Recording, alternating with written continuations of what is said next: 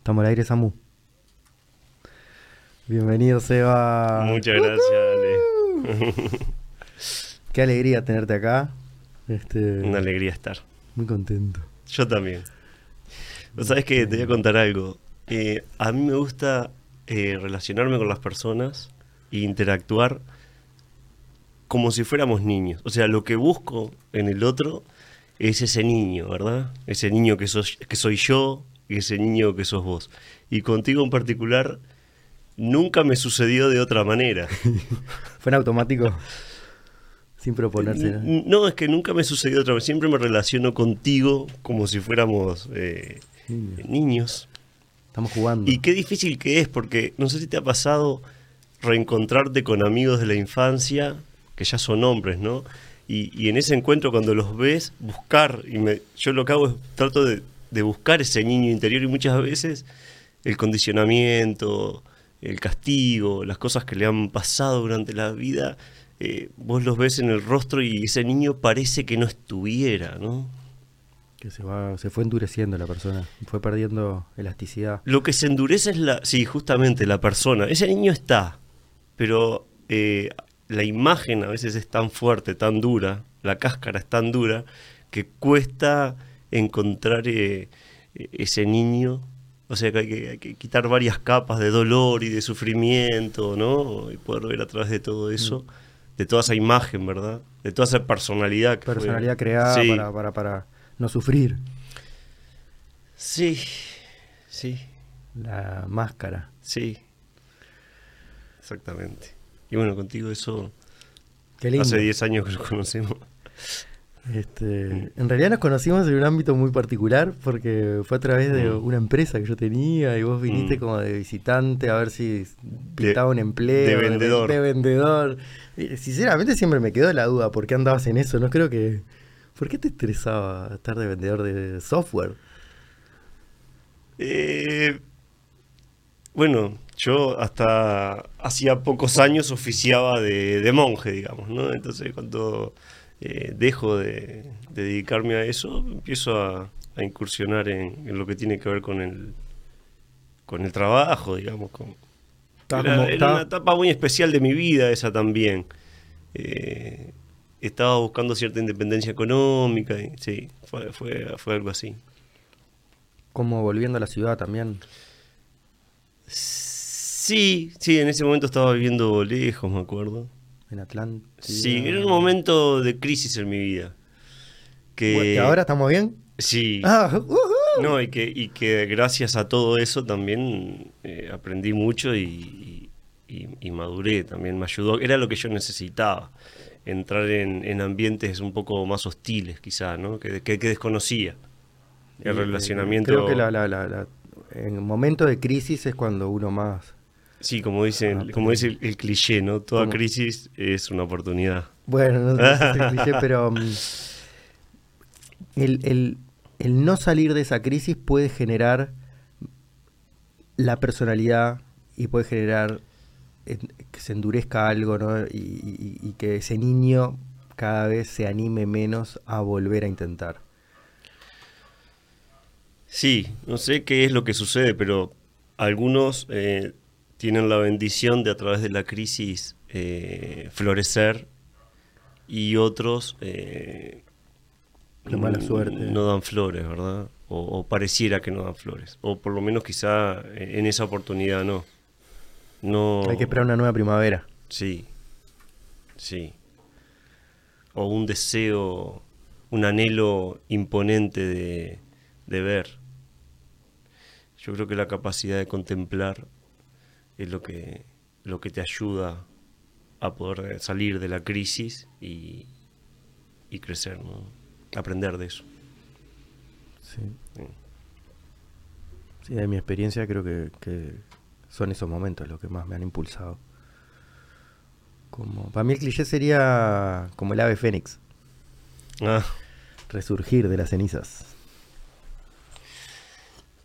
sí, un renacer, ¿no? Un renacer. Este, Bueno, me preguntabas de, de qué, de qué queríamos hablar y yo te decía, hablemos de lo obvio. ¿no? Que a mí me gusta mucho hablar de lo que es obvio. De lo obvio para nosotros. De lo que la mente nos muestra como obvio. Mm. Y con qué facilidad lo oculta. Cuando uno quiere ocultar algo, ¿qué es lo que hace? ¿Cuál, dicen, ¿no? ¿Cuál es el mejor lugar para ocultar algo? A la vista. Eh, ¿Cuál es la forma de ocultar un elefante en 18 de julio? Esa es la pregunta. ¿A la vista sería? Ah, no, en mi caso era en una manada de elefantes. En una manada de elefantes. Sí, o en un conjunto de cosas que están a la vista, pero que, pero que no se ven. Entonces la mente tiene esa capacidad Mm, de ocultar las cosas. De no hacer foco. Y, y decir, bueno, si hablamos está un poco. No, o de lo poco. más importante, Lo que esté a la vista para que no se vea. Mm. Por ejemplo, Sí, sí, sí, te entiendo. a lo que voy. Hacer la vista gorda. Eh, claro. Por ejemplo, hablando del tema de, de lo que es un milagro, ¿no? Que uno lo, lo asocia siempre al, al milagro eh, religioso, digamos, ¿no? El ciego que no podía ver y alguien lo toca. y- pero el hecho de que nosotros estemos acá eh, conversando en, en- en este momento es, es un milagro. Es estadísticamente imposible. ¿Por qué? Claro. Improbable sería la palabra justa, pero es ¿Por qué es no lo vemos? imposible. ¿Por qué no lo vemos? Porque es obvio. No, porque si lo viéramos todo el tiempo no podríamos ni movernos de la emoción. Y. Qué gracioso esto, me hace, me hace acordar a la. No sé si es. Interesante lo que acabas de decir. ¿Qué dije? Me, me hace. no podríamos movernos de la emoción. Sí. Y eso es increíble porque me da pie a, a llevar toda esta conversación a un entendimiento que es eh, realmente superior. Realmente superior. Es que las charlas contigo, ahora que entramos un poco. En calor. Me hacen. Hay una película, creo que. No sé si es What the Blip Do We Know, que el otro día Ah, la sí, mencionaron. sí, sí. Pero no sé. Waking Life, que una como unos dibujos. Y hay una que hay un científico hablando, creo que con un monje o con otro. Un esoterista o algo así. Y él le dice: Vos me llevas a unos lugares que. Que parece que. que donde estuve siempre. No me acuerdo cómo lo dice. Y le dice. Bueno, te, vamos ahora, vamos ahora, le dice, vamos a recuperarlo. Y se miran así. Sí. Sí, sí, sí. Es eso. Entonces la mente oculta las cosas siempre a la vista. Lo obvio. Porque, ¿por qué no podemos, como decís vos, eh, sumergirnos en esta emoción de experimentar el milagro de que estemos acá?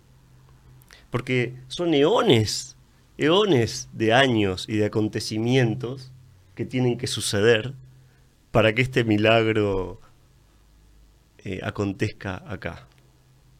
No hay chances de que acontezca. Es un milagro. Es un milagro. Em, ¿Cuántas cosas tienen que haber pasado? Tu abuelo tiene que haber conocido a tu abuela. yendo a lo, yendo a lo El más cercano, cavernícola yendo- tendría que haberle pegado el palazo a, A otra. su pareja No. en señal de amor. ¿Y Agustín? Sí, justo, justo el otro día yo estaba pensando en, en esas cosas. Me pasó que se me rompió un espejo en casa y empecé a pensar en los portales, a otras dimensiones. Empecé a viajarla por ese lado y pensaba, ¿no? ¿Cómo sería encontrarte con un otro yo en otro lado? Eh, ¿y ¿Cómo sería ese otro yo? Digo, ¿qué, ¿cómo se hubiera convertido esa persona si hubiera tomado otras decisiones distintas? ¿no? Mm. Partiendo de la, de la primera decisión que ni siquiera es nuestra, la de nacer. ¿no? Lo que pasa que está, pero vamos un poco más despacio porque Sí, pero justo me, me- me hiciste acordar a eso Sí, y sí, fue algo sí. que, que- me pasó hace la cinco días. multidimensionalidad, Claro, la infinidad de, de opciones, ¿verdad? claro, y si es otra persona, en realidad no hubiera, a, a su vez también hubiera sido distinto a yo por otras decisiones que hubiera tomado, ¿no? En esto del milagro del encuentro, la, la- la cuestión de la improbabilidad de que suceda y sin embargo sucede, Sí, bueno, tomar contacto con, con, con esa experiencia a través de lo que yo llamo la contemplación profunda, eh, que no es un ejercicio, eh, no es algo que uno logre a través del esfuerzo, es algo que acontece, es un regalo, al cual uno tiene que estar simplemente dispuesto a ver. Entonces, cuando decís, nos paralizaríamos de la emoción, ¿eh? me da- me Hay algo, que, hay algo a lo que la humanidad le tiene muchísimo miedo. Y lo voy a decir quizá al final de la entrevista. No, así como para- No, no, no, es ahora. No hay otro dejar- momento. No hay otro. Mirá si pasa algo. dice. Es que es un, pro- es que es un proceso. Eh, Todo es un proceso. El entendimiento también es un proceso. Y la mejor forma de llegar es... Despacito. Dejar- eh, dejarse llevar. Sí, sí, No hacer. sí. Dejarse de llevar por la... Disfrutar de la experiencia. Permanecer en el momento presente. No proyectarnos ni hacia adelante ni hacia atrás. Un tema muy interesante, de Cartole. ¿Cómo funciona la mente? ¿Qué pasa cuando la mente se, se proyecta hacia el pasado? Se angustia, se deprime. Ahí está, porque el recuerdo es feo o es lindo. Entonces produce eh, si es lindo, lo perdí. Nostalgia, Y nostalgia. que son emociones que no son agradables, que no nos llevan a lindos lugares. O si no está proyectada al futuro, que qué nos produce? Se, convirtió en, eh, en ansiedad. Y la ansiedad es hija de él, del miedo. Bien, Agustín. Ah, acá estamos tomando clase todos los días. Lo que no puede hacer la mente es estar en el momento presente. Está incapacitada, no fue creada para eso. Pero nosotros sí experimentamos el presente. La mejor forma, creo que esto lo dice Cartole, de, de saber si estás en el presente es porque te sentís bien. Ni angustiado. Que corporalmente también tiene el tema de angosto, ¿no? Angosto. Viste, hay gente un poco que va, angos- ah, va ang- angosta. Se angustia. Sí, el angosto es el que lleva una carga sobre la, La- la espalda. coroa. Ah, sí. Tan angosto. Sí, de ancho. sí, sí. Respira poco porque oprime los pulmones. Y no corazón, coraza. Corazón sería el niño, ¿no? sí. Este, Entonces, l- sería cómo hacemos para, para permanecer en el momento presente. Acá la mente siempre es este, extremista. Dice, ah, pero ¿cómo hago para vivir si no proyecto? No, no, nadie dice que no planifiques. Ni que... La cuestión es cuánto nos identificamos eh, con esas sensaciones, con esas emociones, con esos pensamientos proyectados a futuro o esos pensamientos proyectados al pasado. ¿Cuánta cre- credibilidad le damos? como estoy mal. ¿Cuánto me identifico con ese pensamiento? La cuestión es que si estuvieras, no estarías mal. El tema es que no estás. Entonces me siento mal. No me siento. Bueno, hay un cuento en India de un maestro iluminado que tenía la capacidad de, de levitar y de volar. Entonces los reunía a todos sus súbditos o discípulos y eh, volaba por encima de ellos. Ellos querían tocarlo con las manos y aplaudían y bueno, se postraban ante él, ¿no? An- ante, an- ante este maestro iluminado. Hasta que un día aparece otro maestro caminando por el camino y se sienta bajo un árbol. Se sienta y estaba ahí, Se planta. presente. Era presente. Este maestro lo ve a lo lejos, sentado ahí, eh, en esa posición como de ¿no? Que particularmente determina una presencia, ¿no? Estoy, estoy acá en este lugar. Y deja de volar y le dice a sus súbditos, ¿ven aquel hombre que está ahí? Sí, claro. Él está sentado ahí. Sí, pero vos podés volar, le dicen. Sí, pero él está sentado ahí. Bueno, qué lindo que hay un reconocimiento. Pensé que venía por otro lado. Sí. Claro. Sí. Bueno, el cuento es así. ¿Qué significa para vos? De las posibles interpretaciones. que se le da valor a, a ciertas eh, condiciones o poderes místicos o psíquicos y se exacerban esos valores Cuando en realidad... La magia se trae presente. Sí, yo puedo volar, pero volar en comparación a, al estado de presencia no es nada. Mm. Es como los sentidos, la maravilla de los sentidos. Los sentidos son maravillosos. Ahora me ponía estos auriculares y lo que hablábamos hace un rato, ¿no? Eh, no tengo que esforzarme para hablar, porque esta experiencia realmente es fantástica, ¿no? Es muy placentera. Es muy placentera, sí. Eh, eh, es muy linda, ¿no? Y bueno, el disfrute del, del sonido, como, como, el disfrute de la vista, el disfrute de, los sentidos, sentir. Sí. Que se conocen cinco, ¿verdad? Pero hay, hay muchos más sentidos. Yo puedo nombrar algunos de esos que, que, que, escapan a a, las tres dimensiones. A la percepción a veces, a lo que uno percibe. Agustín, otro sentido aparte de los cinco, de los cinco conocidos.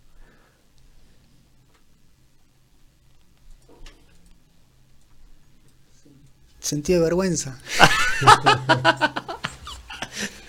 no, eh... Esa es una emoción, un, sentimiento. No, un sexto sentido, a mí por lo menos me ha pasado alguna vez, como de, sentir cuando alguien me, siente, me, me, llama o me piensa. No, no, sé desde qué lado será o cómo se interpretará eso. Tiene que ver con el pensamiento. El pensamiento es un sentido. Tiene que ver con la telepatía, ese creo. El pensamiento es un sentido, uno lo experimenta. Empatía y telepatía. Empatía la siento cuando estoy en presencia tuyo, te siento.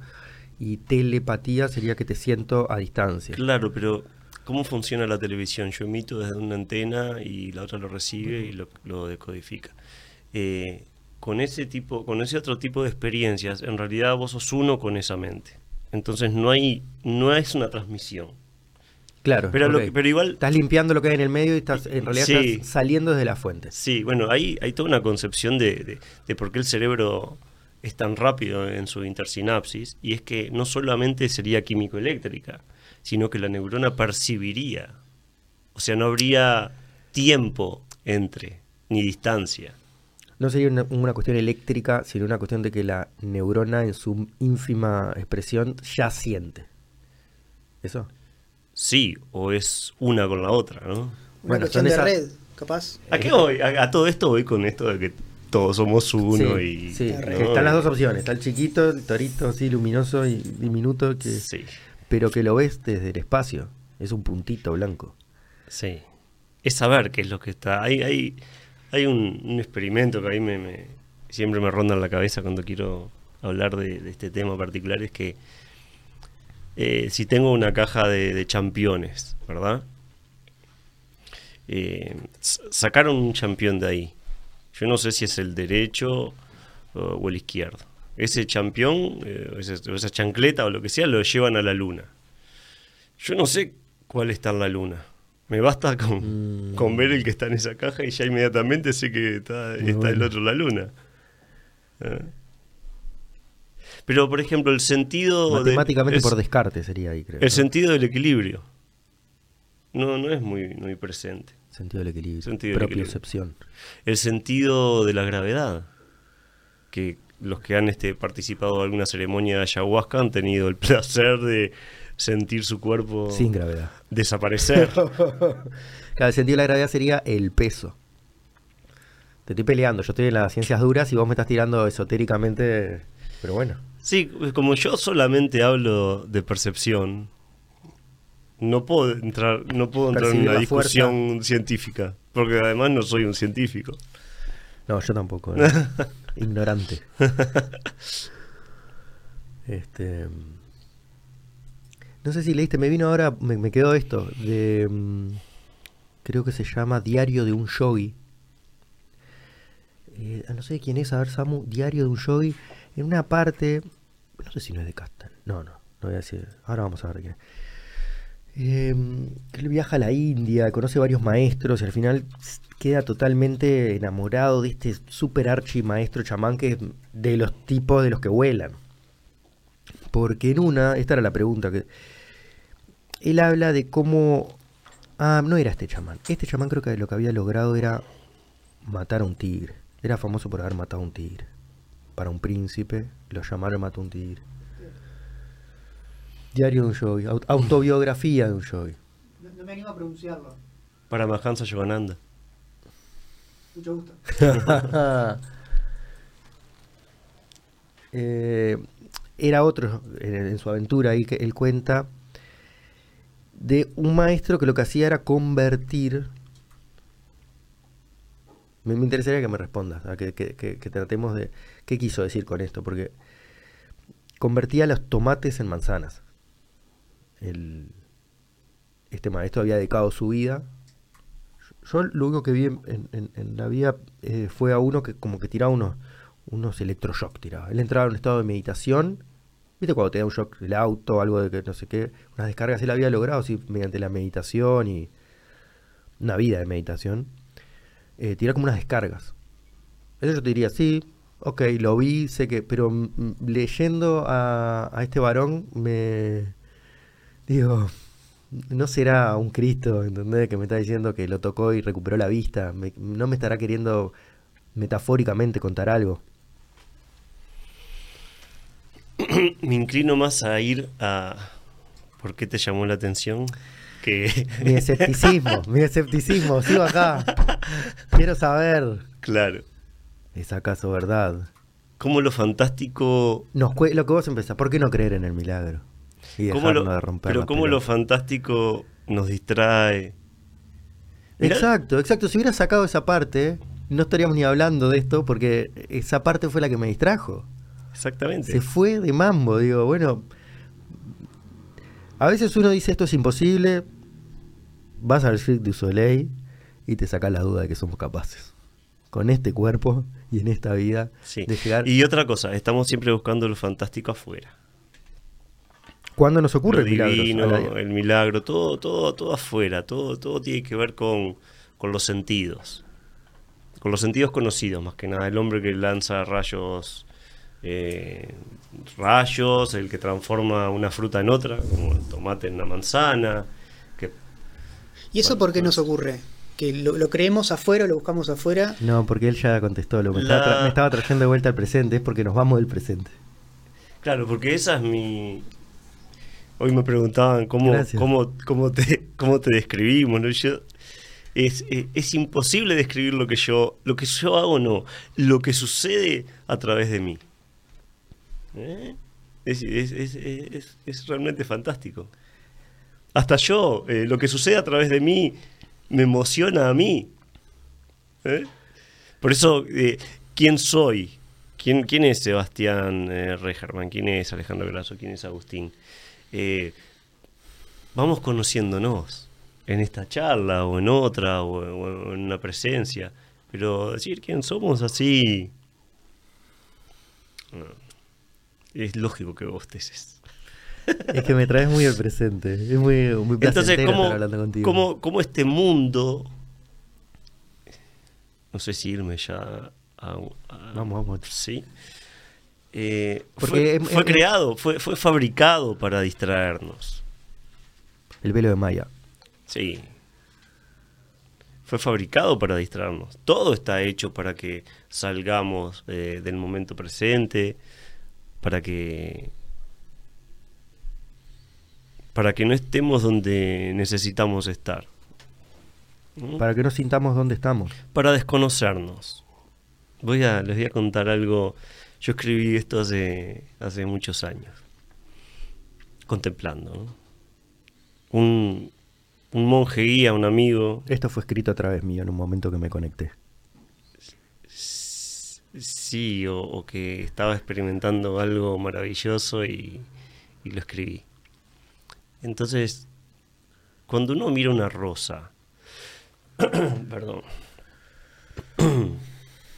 y dice, pongo el ejemplo de una rosa, a mí me gustan las rosas, me parecen muy bellas, o, o un bebé, ¿verdad? Un, ser pristino, una belleza, ¿verdad? Un paisaje hermoso.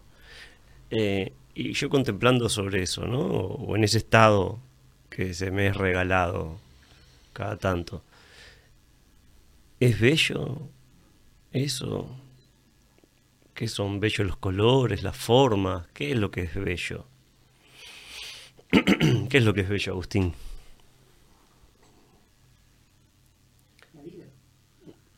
Sí. Le- Y algo de, de lo puro e inocente y de lo que dura poco. O para, Sí. o para siempre. No voy a ir por ese lado, no, no, voy a ir ah, por ese lado porque Gracias, sería, per- sería, per- sería personal, pero... Gracias. eh, gracias. Entonces yo escribí, la belleza observada es tu propia capacidad de apreciarla. Entonces, So- sos tú el bello. sí, sí, exactamente. La belleza Sos tú el observada... puro, sos tú el limpio, sos tú el frágil y tú el que va a durar poco. Maldito. Vuelve a mí. Esta me- en un momento, perdón que te, en un momento me dijiste esta es mi última vida. Hace mucho tiempo. Sí, probablemente una creencia o un anhelo quizá, ¿no? Un anhelo. Pero... Pero ahora, no, voy a eso de, de estar tan agradecido de que capaz que esta vez no reencarno. Algo así. Ya estoy en una, Una creencia. una creencia. Y mm, una, una cosa muy interesante y un poco increíble, nuevamente volviendo a eso. Este es el trabajo que tenés actualmente. Es verdad. A ver, contanos un poco dónde estás. Bueno, de este, trabajo como enfermero en una de las puertas de emergencia quizá más movidas de, de Montevideo, sí. Bueno, fue to- es ¿Se puede decir? Sí. ¿Dónde trabajo? Sí. Eh, sí, trabajo en El hospital clínicas, de clínica, en la hospital puer- puerta de clínica. emergencia. Sí, Dios santo. sí, sí, es una experiencia. Bueno, yo fui a hacer un curso de otra cosa y había un cartelito colgado que decía curso de enfermería y dije, ¿y cuándo empieza este? Y tal fecha, bueno, me anoto. Me di cuenta que, iba a ser enfermero, que estaba estudiando enfermería cuando aparecí con dos palanganas en un hospital y tenía que ir a, a un, un paciente, ¿no? Que era un indigente. Una situación a la que nunca me había enfrentado y, y que aparte nunca me habían enseñado a hacerlo en realidad en- durante el curso. o sea, Sí, esta era muy demasiado práctica. Esto no aprendiste cuando eras chico. No te enseñaron tus papás. Claro. Y que siempre fui un tipo eh, bastante asquerosito para las cosas, ¿no? O sea, el trapo yo lo agarraba con la puntita de los dedos. Siempre fui una, una persona muy así, ¿no? O sea, nunca nadie en la vida se hubiera imaginado que yo podía... Nuevamente te Era de la meditación, monje. No, primero Ah. pasé la informática. Ah, bueno, después ya hablamos, dijimos, la informática, pero eh, te quiero decir, eh, era o, lo otro era o ser o parapente y salto en paracaídas todos los días, que también te la regalo, o Bueno, puerta de emergencia. Si yo les cuento cuáles fueron todos mis oficios a lo largo de mi vida, ¿no? realmente no lo podrían creer, ¿no? Estamos para Es, este, he hecho de, De todo. de todo, de todo, de todo. Y cuando me enfrento a esa situación y a una persona que no conocía, eh, el humor que tenía, los chistes que me hizo en esa situación, ¿no? Esa persona, y la gratitud que expresó, yo dije, claro, esto no se hace por plata. Lo que es estar al servicio. Esto no se hace por plata. O, o quizás sí haya alguien que lo pueda hacer por dinero. Yo no. Yo no podría hacer eso por dinero. Yo cuando estoy trabajando siento que estoy ayudando a un equipo de trabajo que es de- desde el del portero, el, el vigilante, el auxiliar de servicio, que es el que se encarga de limpiar, que si no sería imposible la tarea de todo el hospital, el médico, el cirujano, De, de vuelta, ¿no? Parece la imagen de la célula. No, ¿de, de qué dijimos hoy? De la neurona era o de la célula, no me acuerdo. Y, y la unidad que eso compone.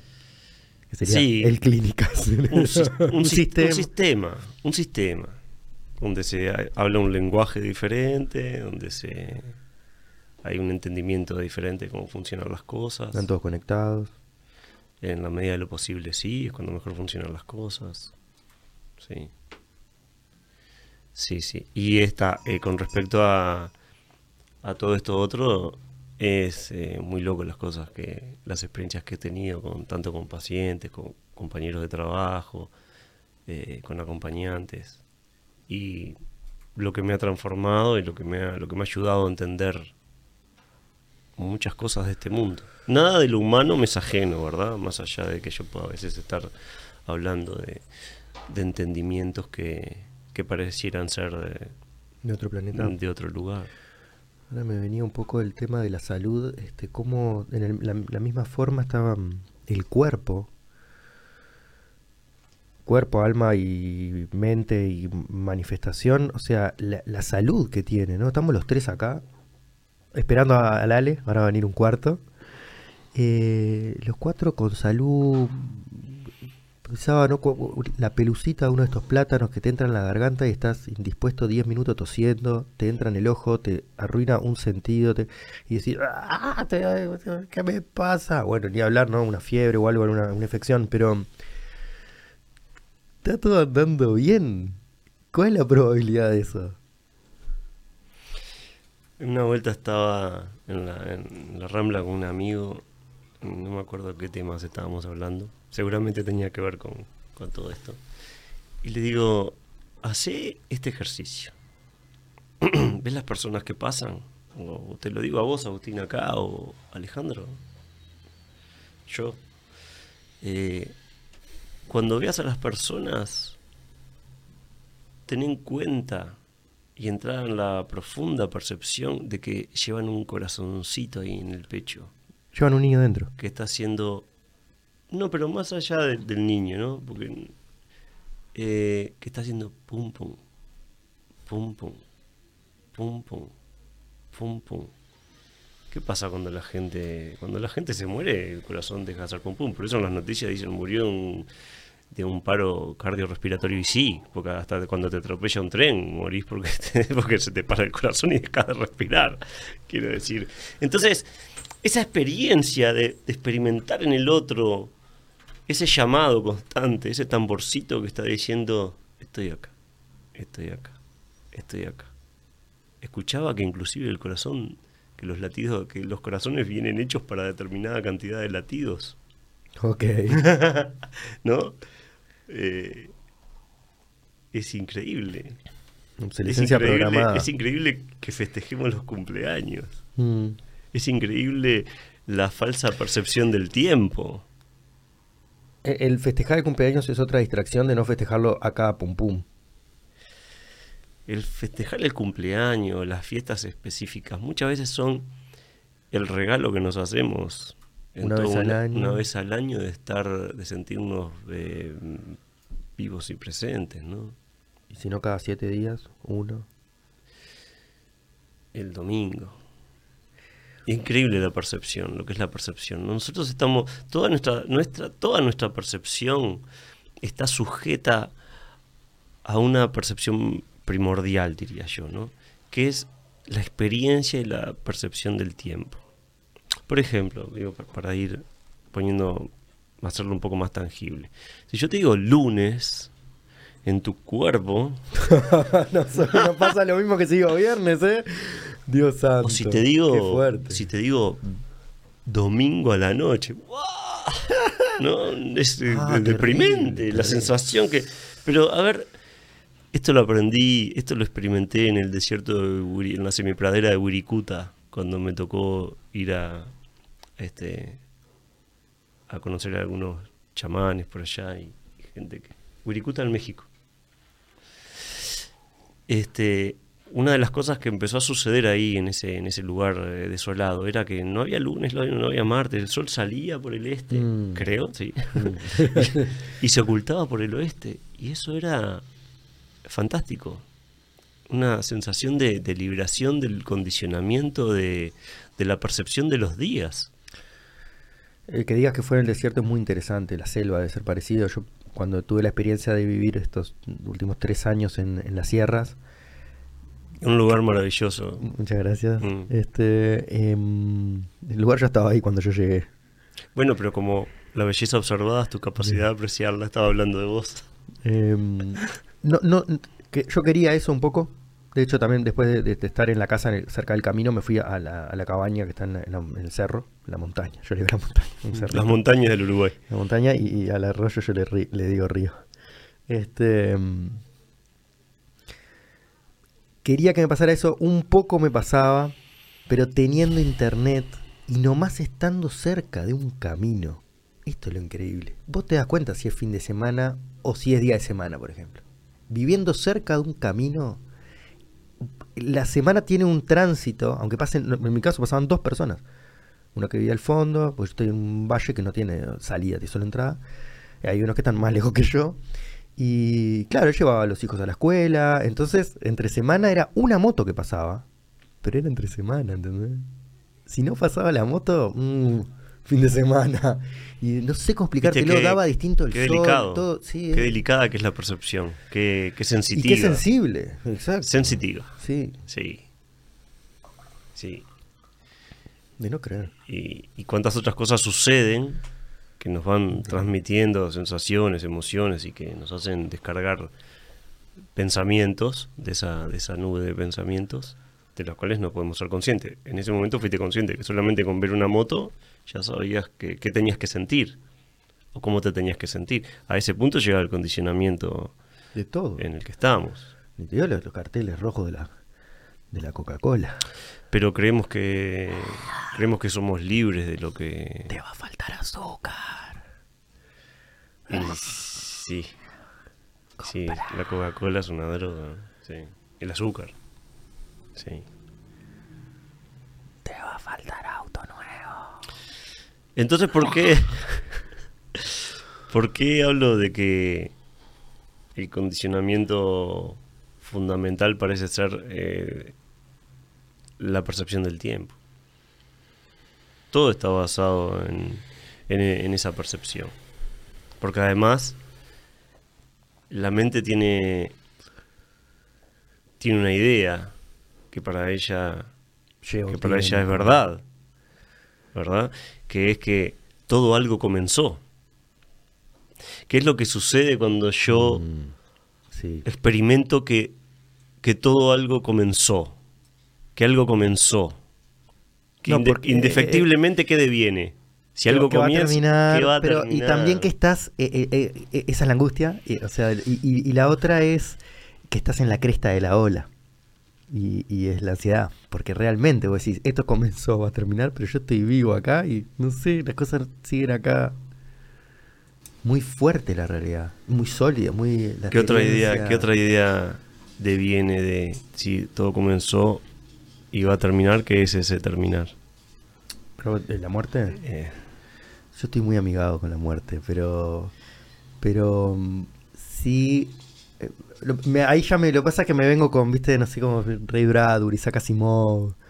eh, todo el bagaje, toda la PNL. Como que. programación neurolingüística que, que me fui. Mm. Sí, que me fui metiendo. Como me fue, me fue abduciendo. Me fue quitando la esencia. Ahora, eh, la mente no sabe lo que es la muerte. La mente no. Una, yo no te llamé por teléfono. Creo que la respuesta es no, pero. Una vez que me sacaron sangre y tuve un, Sí. un viaje místico, te llamé a vos, ¿no? Sí. Qué increíble, mirá. Ah, eh, eh, En ese momento, la- yo tenía que sacarme sangre para un test y tuve, yo me sé que cuando me saca sangre la enfermera, no, sé el término, la enfermera, no sé cómo es, yo sentí que me desmayé, que estuve tipo, no sé, nunca consumí heroína, pero me parece que es medio así. No tenía cuerpo, pero aparte estaba consciente y estaba, loco, on fire. Yo era, yo era, yo podía. eh, eh, no sé cómo explicártelo. eh, Bueno, las Me- experiencias místicas son difíciles de, de explicar. bueno, está, y, y me, me- me desperté, o llamarle H, volví al cuerpo, me reencarné y, y le digo a la tipa. ¿Te digo, puedo hacer una sí, pregunta que me parece muy interesante? ¿Qué es lo que volvió al cuerpo? Vos decís, No, volví creo- al cuerpo. Sí, sí, si tengo que pero corregirme. No, te- creo que es al revés. Yo estaba y el cuerpo me de vuelta me encasilló, me puso los sentidos, me di cuenta de dónde estaba ese cuerpo. No sé cómo. Lo que Eh, vos volvés a tener la percepción del cuerpo. po- Ahí está, ahí está, exactamente. El ser percibe. De hecho, sería al revés. Yo siempre estuve, siempre estoy, siempre voy a estar. Y el cuerpo es lo que te ata. Dios santo, Sí. bien, tenés una tarea aquí, debes averiguarla. Buenas noches. Bienvenido. Habilitale, habilitale ahí al, al compañero. Habilitale ahí para que se calle. Eh, somos cuatro ahora. llegó el Ale. Este, creo que, no sé, quiropráctico, entre otras miles de cosas. Ahí, si querés, eh, le falta el... No, ahí con que hable nomás. ¿Querés hablar? No, bueno, bueno. Cualquier este opinión, cualquier eh, aporte, Seguramente. Bienvenido. Un vecino que pasaba por acá. Vecino conocido. Mm, Viste que Ah. volvimos, al, volvimos al tema de, de- de la percepción. Te termino la historia. Sí. A, a mí lo que me lo que me, me- me- me impresionó fue que estaba estaba on fire, boludo, lo que estaba diciendo estaba y, y- ¿Qué querés decir con no sé, con estaba estaba bien, prendido fuego? estaba ¿no? vivo, on fire literal, claro. Sí, tenía toda la data, yo era la data. A eso quiero decir, yo era la data, estaba ahí y como y- omnisciente o no, no sé, es difícil de explicar. La cosa es que el momento de decidir, cuando volví, tenía la enfermera y digo, ¿quién es esta mujer? Dios santo, ¿viste? cuando te desperté mirás y hay siete mirándote de arriba. Mm. Y, y yo me sentía un tarado. Me Mm. acuerdo, decía, yo, yo- ¿cómo no sé quién es esta mujer? Mm. No me acuerdo, yo sabía quién era yo. Pero de hecho en la práctica lo que me, me llamaba la atención era yo soy un tarado. Yo no, En ese momento, indudablemente, se había terminado la experiencia de expansión. No, sin duda alguna, Cuando- sin duda, ahí era el fin. Cuando aparece el juzgamiento, y- ¿verdad? el- claro, y el, Mm. la decisión para saber quién era ella, casi que mm, consciente, llamale H, yo tuve que hacer algo para abandonar la data. Entonces dejé de saber, posta de verdad, para saber quién era ella. O sea que para reencarnar tuviste que olvidar. Sí, todo. Eh, Y saber solo quién era ella y quién era yo. sí. Y le digo, mira, en serio, dame una lapicera y un papel ya. Querer re- retener, yo sé, yo sabía. Ale, mira, Ale, Me dice, ¿querés retener o querer hacer el mapa para poder volver a, y bueno, a ese era- lugar? Claro. vamos a volver sí o sí. Sí. Eh, y lo, lo que, perdón que te vuelvo a- acá, allá, vuelvo allá. Perdón que sigo yendo para allá. Eh, y no, me dijo, no sé de qué me estás hablando, o sea, ni siquiera te desmayaste, o sea, estuviste inconsciente medio segundo. Pero para vos fue. Ese para mí fue el, el dato ahí. ¿Viste? Sí. Me mató, me mató esa parte. Punchline, o sea, me mató. Digo, no, no me digas eso. Pensé que viste habíamos tenido un temita acá. Que ya habían llamado a mi Claro. familia. Sí, la experiencia del no tiempo es así. Una persona puede ver su vida en un segundo. Es más, hay mucho testimonio ¿no? al respecto. Sobre todo en el lugar donde estás vos, me imagino que se vive eso, casi, a- no sé si a diario, pero se vive eso constantemente. Sí. Por eso es uno de los condicionamientos más difíciles de, de, contemplar como para poder experimentar otra cosa. Volviendo al, tema de, de- de la muerte. La mente no, no sabe lo que es la muerte. La mente cree cosas sobre la muerte. Y en general cosas a las que le podamos llegar a tener miedo. Por eso depositan la muerte para querer entender o de alguna forma encasillar o clasificar o calificar, eh, pone cosas ahí. O que vas al infierno, o que Ah, vas bueno. al cielo, o que, o que es doloroso, o la clásica es imaginarse a uno mismo como un testigo eh, O ocular de todo lo que sucede sin poder eh, controlar. Lo cual genera mucho temor. La idea del control. Entonces me voy a morir ahora. ¿Cu- O sea, ya mañana. Me puedo morir mañana. Sí. La cuestión, es, la cuestión es que hasta ahora lo que, lo que yo he visto es que lo único que existe es la vida. Es más, no sé si existe, porque no sé si está dentro del plano de la existencia realmente. Parece que estuviera por fuera del, del plano de, de- de la existencia en sí. La existencia Estaría más dentro de la percepción, por lo que venís hablando. Estaría fuera de la percepción. Estaría fuera de la Ya percepción si, de lo, la vida. ya si lo empezamos a ver desde, desde lo que señala el curso de milagros. ¿no? es Eh, un libro escrito por una mujer con nombre de varón que le bajó la mm, data. Sí. Claro. Algo pa- A ver sí, si el curso de milagro, estoy diciendo que yo soy. Es larga la, el- igual como para explicar No, no, cómo, pero un, cómo fue la un wi- concepción. Wikipediazo, ah, un claro, ah, sí, sí, sí, sí. Eh, yo tengo una experiencia de, de- de un perro que teníamos que se llamaba Barrabás. Creo que mi, mi madre le había puesto Judas. Barrabás. Belcebú, Lucifer. Barrabás, que creo que sin la Es de traducción los es, demonios, ¿no? eh, la traducción de Barrabás es hijo del hombre, según tengo entendido. Es una de las traducciones. Divino. Barrabás de las Dunas. Este, que antes de morir, este- esta es conocida, la gente lo sabe y aún sigue teniendo miedo. Eh, Viste que se van los perros. Saben perfectamente que se van a morir, casi que se, se, se autosepultan, por decir algo, ¿no? Ellos se van a la orilla de un arroyo, se van abajo de un árbol. Bueno, lo- los esquimales también. se dan cuenta. Porque están tan, tan. Y en eh, las tribus indígenas decidían cuándo. No, y a lo que voy, no, no te va a ser ajeno. Vas a decir, ah, ahí viene la parca. Como, Me voy- hoy me voy a acostar. como tipo, ninguna de las experiencias. ¿no? Muchas gracias. Sí, sí, creo que es un. Y el sufrimiento a fantasioso. querer, querer aferrarse. ¿Eh? El sufrimiento. Dios santo, quiero terminar de escribir bien mi testamento. ¿Quiénes son las personas que se van eh, Bien. más conscientes de esta vida y, y pidiendo irse? ¿Los animales o los esquimales? No, ¿en qué situación? La persona se quiere ir y no se aferra a nada. Cuando no tiene ni familia ni propiedades. ¿Eso que le produciría?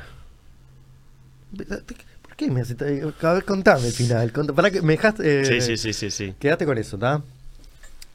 Dice, un curso de milagros es un plan de estudios para aquellos que buscan despertar y ver la vida de otra manera. La premisa subyacente es que el mayor milagro es el acto de lograr plena conciencia de la presencia del amor en la propia vida. Como ya nos había traído Seo. Schuckman afirmó que el libro le había sido dictado, palabra por palabra, a través de un dictado interno de Jesús. Acá es donde las palabras pueden hacer problema, pero, pero yo y vos sabemos que, que este Jesús, que este Cristo es una energía, y que le pusieron ese nombre. Como a vos te pusieron Regerman, le pusieron Eh, Sebastián. y- Esto que estamos leyendo no es parte del curso de milagros, no está escrito en el curso de milagros, es simplemente alguien que desde su percepción interpreta y escribe esto. Eso me parece bueno aclararlo porque yo puedo decir No, cosas. eso, eso, eso. o Es una interpretación es una de cómo va- una definición. Ah, Claro, a eso es lo que voy, hay que aclarar eso. ¿no? Ah, es una Porque definición es- de la definición. Claro. Estamos dos veces. Esto no fue escrito por quien escribió el curso de milagros. Es verdad. Ah. Está, está muy Entonces bien. digo, hay que aclarar Por eso no para- querías, eh, no querías Wikipedia. Claro, pero está, este, vi- viene bien Claro. porque así uno también... Bueno, ¿le doy o no le, le Sí, sí, sí, sí, sí, El claro. curso consta de cuatro secciones. El texto, libro de ejercicios, manual para el maestro. Eh, Acá ya usan tres palabras para hablar del libro porque se metieron en un problema Claro, queriendo son- definirlo. son- en realidad son tres secciones. ah, son esas tres. Son tres, claro. No sé por qué dice- dice cuatro. Dice, y el suplemento que contiene la psicoterapia y el canto de la oración, serán esos cinco, ahí dijo cuatro, después son cinco. Las primeras secciones fueron escritas entre 1965 y 1972.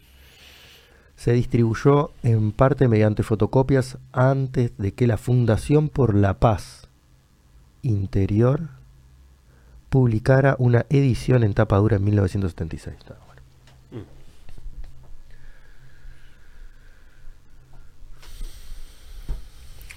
Contanos. Bueno, Eckhart Tolle, por ejemplo, Trabaja con esta el que energía. escribió El poder de la hora, un libro que realmente recomiendo porque a mí me ayudó muchísimo a entender y a comprenderme y a comprender cosas. Y yo creo que En- Enrique Corbera también es hijo, al igual que Cartole, de, un curso de un curso de milagros. Lo nombra mucho. Eckhart Tolle, El poder de la hora, es un libro fantástico, maravilloso. Y el curso de milagros es realmente también desestructurante, ¿no? No sé, me viene esto de, de decirte que, que de alguna forma, pero también por lo que vos has traído, de que ir al presente acorta, ¿no? Y a veces no. Como, No como- se puede ir al presente. Bueno, a- eh, ¿Sabes, ¿Sabes lo que pasa? sí, sé lo que pasa. Que, que- eh, eh, estamos en el presente Es y percibirlo. Claro. eh, justa, pero de eso quiero hablar. Gracias por corregirme. No, yo no te corrijo, yo señalo. Bueno, muchas gracias por iluminarme. Señalo, señalo. Y bueno, creo que en algún lado hay una etimología que van de la mano. Señalar, iluminar, hacer un chiste, chistar. ch, ch, y también el, el- el chiste de- del fuego, Simplemente no quise, no quiero pecar de, de ponerme en mi claro, lugar. de estar corrigiendo a alguien. Sopapeame. Claro, sopapeame en vivo, claro. sopapeame. que me va a venir bien. este, eh, ah, está. Porque ese presente es este instante. Y, y mientras más palabras usamos para definir algo, como que más problemas nos estamos metiendo. Porque empieza como que, Sí. que te estoy hablando de un instante en un minuto. No, no entra ahí. Fueron ¿Qué, muchos qué- instantes. qué- qué es, qué, es, qué, qué es el lenguaje? Y me está matando. Y para que tengo que ir a estudiar y bajo. Tengo ahí un libro. eh, Pasa que hasta, hasta cierto punto todo presente es un pasado, porque el momento que yo lo verbalizo ya, ya dejó de ser presente. Entonces no es presente. No, ese no es, ese no es. Por eso, porque lo estás viviendo Pero como que se está yendo para atrás, de vuelta. Estás viviendo, ¿sabes lo que pasa? Eso lo estás viviendo como en el eje cartesiano. Claro, y ese yo- presente siempre. Claro, lo, lo traigo en el sentido que, que cuando metiste el lenguaje ahí, ¿no? En serio me Claro, llevó a pensar eso. En el realidad, lenguaje lo que, está- cartesiano. lo que entrever ahí es el lenguaje. ¿Qué es el lenguaje? lenguaje es algo que tiene que ver con el tiempo, seguramente. Por eso. El lenguaje es la primera herramienta de manipulación. Exactamente. ¿Para qué fue creado? Agua. En el momento en el que yo... Agua, dije, no hables más, tráeme agua. En el momento en el que yo eh, Quiero. me estoy expresando a través de- del verbo, ¿qué es lo que estoy intentando hacer contigo? Por eso te O digo, con tráeme agua, que- tráeme agua. o con Te cualquiera que me esté escuchando. Usar, te quiero usar. Bueno, no sé si usar, En el pero mal, en el mal. digamos que, vamos a decirlo un poco más romántico, digamos que a través del lenguaje yo lo que intento hacer es traerte a mi entendimiento. ¿Qué significa el lenguaje etimológicamente o de dónde viene la palabra? No sé, estaría bueno capaz que Me gusta, me gusta nos ilumina, ya que estamos a... Eh, están, la- están los, pro- los- la intención del uso. Y eso no- es otra, eso es otra cosa. No, por eso, porque, porque- yo tengo una herramienta, la puedo usar. eh, bien o mal, va a depender me de la haces acordar como no sé por qué a, Pero a los elfos la- que usa Tolkien de- o, a, o a los, o los orcos, ¿viste? De la forma más elevada posible. De la forma más elevada posible. En el mejor de los casos. En el mejor de los casos. Estoy intentando compartir algo contigo. En el mejor de los casos. Pero es una herramienta de la mente, por lo tanto va a intentar... ¿Qué intento hacer? Intento que, que me- quizá que me comprendas. Y al mismo tiempo, cuando vos me, me hablas a mí, intento comprenderte a vos. Comprendas, ¿no? Eh, que me agarres, que me prendas. Sí. Comprenda. Eh, com- comunicarte. ¿Qué otra cosa dijiste? Que quiero que me- Lenguaje. com- que me... Dijiste otra. Capacidad propia. No, acá no va a estar que es herramienta de Estimo- mani- mani- etimología de... No va a haber herramienta de manipulación. No está la verdad acá. No habrá... Buscala que está, pero tenés que buscarla bien. ¿Cómo dice, cómo dice esta canción? No habrá, no habrá, no habrá fuerza del dolor. ¿Cómo es que dice en la canción de, de cuatro pesos? No habrá forma del dolor. Pero son, son varios autores que, por lo menos yo recuerdo a uno, el que me viene a la cabeza, Walter Ong. Viene del latín, Que la- lingua. que él hablaba de-. Él hablaba de, de la escritura como una tecnología lengua usada la para la dominación. Y bueno, y antes había hablado de la oralidad, pero él en realidad se basaba en la escritura, pero hablaba como la, impo- como la imposición o, el establecimiento de la escritura como una forma de, de dominación, como una forma de poder. Y bueno, y también hacía referencias a la oralidad anteriormente. Bueno, ahí está, ¿no? el, Eso. el- el inglés te abre puertas.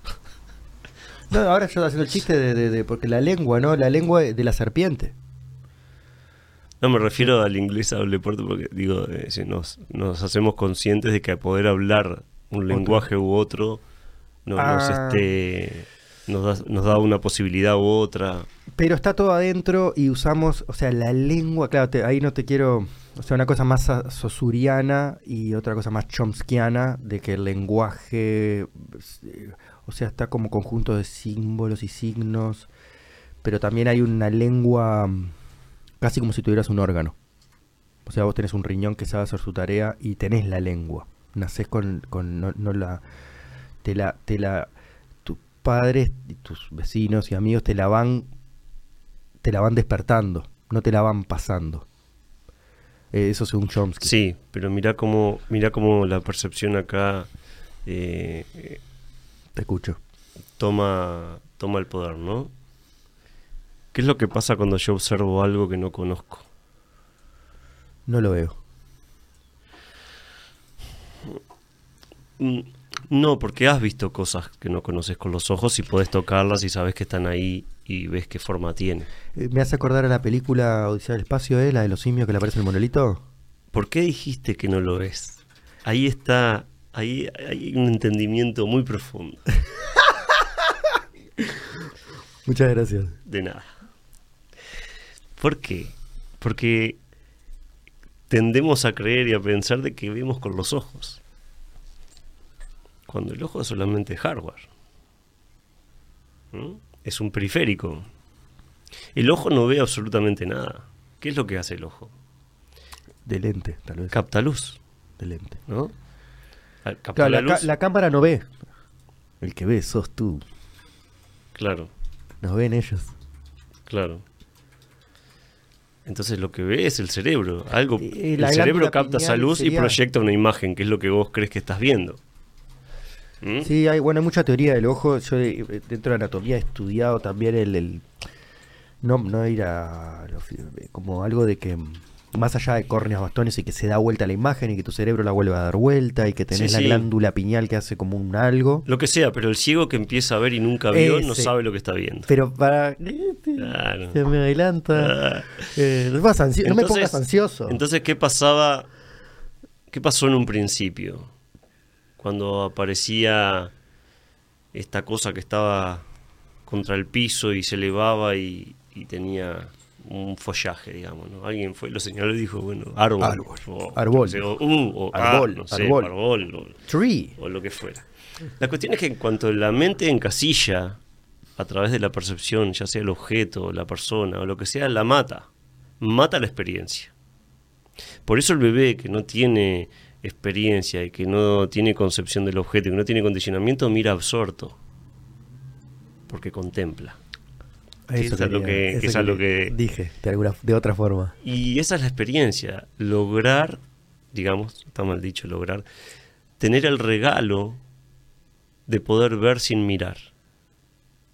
¿Mm? De contemplar. Ah, contemplar. contemplar. de vuelta, No, ahí no. Templar, templar, templar, templarios. Y templar. No, templar, ¿viste? Darle calorcito.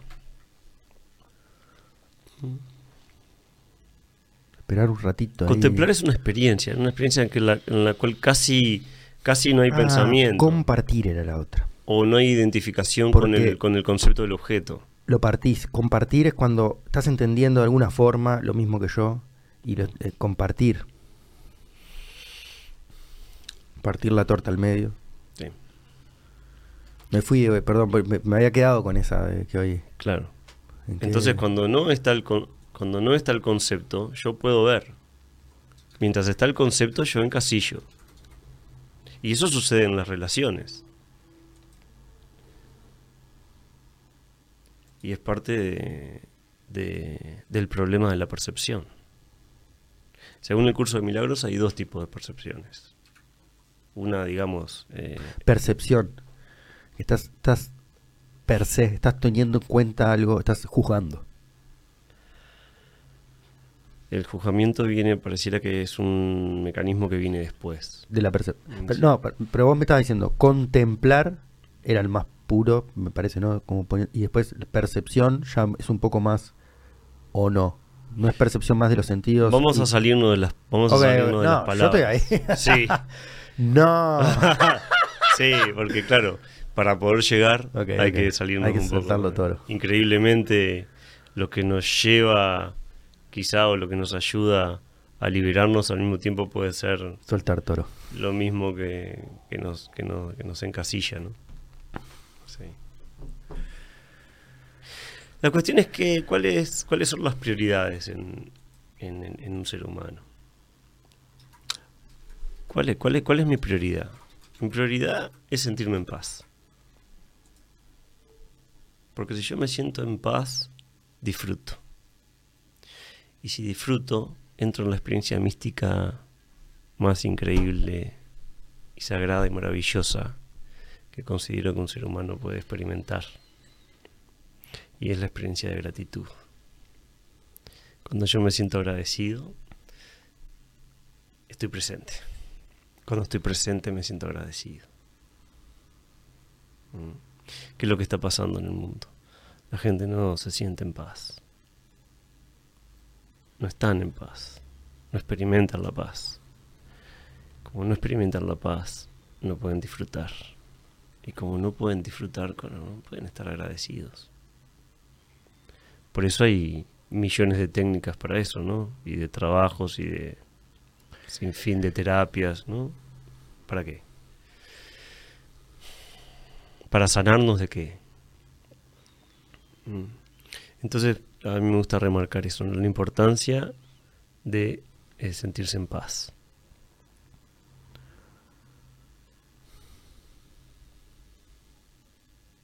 ¿Qué es sentirse en paz? ¿Qué es la paz? Todo el mundo sabe lo que es la paz. Todo el mundo sabe. Yo, a una persona le decís, ¿sabes lo que es la paz? ¿Sabes lo que es sentirse en paz? A ver, cerrar los ojos. Y lo primero que haces es. Ah, Es sentirte en paz. Es algo tan conocido. Prem Rawat, que, que habla, ah, se ha pasado la vida hablando de esto, dice, Tres aguas hirviendo. La dice, la paz es el perfume de Dios. Qué lindo eso. es divino. Prem Rawat es un ser maravilloso. Maravilloso. Mm. Es vivo. Y da conferencias sobre sentirse en paz. Divino, me, me, me trae un poco esto de. mm, de que para soltar a ese niño ese, el corazón, Para soltar, para que aparezca el niño, hay, hay que limpiar y hay que soltar el pasado. Porque si vos estás en el, en el. que no está mal, ¿no? O sea, yo tengo, ¿verdad? Eh, yo puedo, yo siento. Pero. En la abundancia ya, ya tengo. ¿Viste? No es una cosa de, de necesito más o necesito una cosa distinta. No, eso no te enraiza, te vuelve loco. Y, y el, el- el yo deseo eh, se puede llenar con, con un tecito. Ah, yo deseo, no sé. ah, Ale, entonces, Ale, déjame el terminar. deseo, pero pero hay un deseo, pero hay un deseo hacia la luz o no? Por el quiero- deseo, el deseo es el deseo. El deseo es hijo de la carencia. Por eso, en la abundancia Déjame ya tengo. déjame terminar. Pero no me dejas terminar a mí. El deseo es hijo de la carencia. El deseo no se llena jamás. Nunca termina. No se llena con No, nada. por eso, pero estás, estás- estás desde la, ahí lo estás trayendo eso, desde la carencia. Pero hay un deseo de, de, de- de hacia dónde va la flecha que voy a largar. Deseo que en el blanco. Sí, es un deseo. Por eso. Deseo que las cosas salgan como yo quiero. Bueno, por eso, por eso, pero. Es un deseo. Sí. Pero que te parece que, te parece no hay que, que, que no podés mane, mane- o sea, llevarla. Obvio que sí, lo has hecho toda tu vida y Bueno. la humanidad lo hace constantemente y el ser humano lo hace constantemente.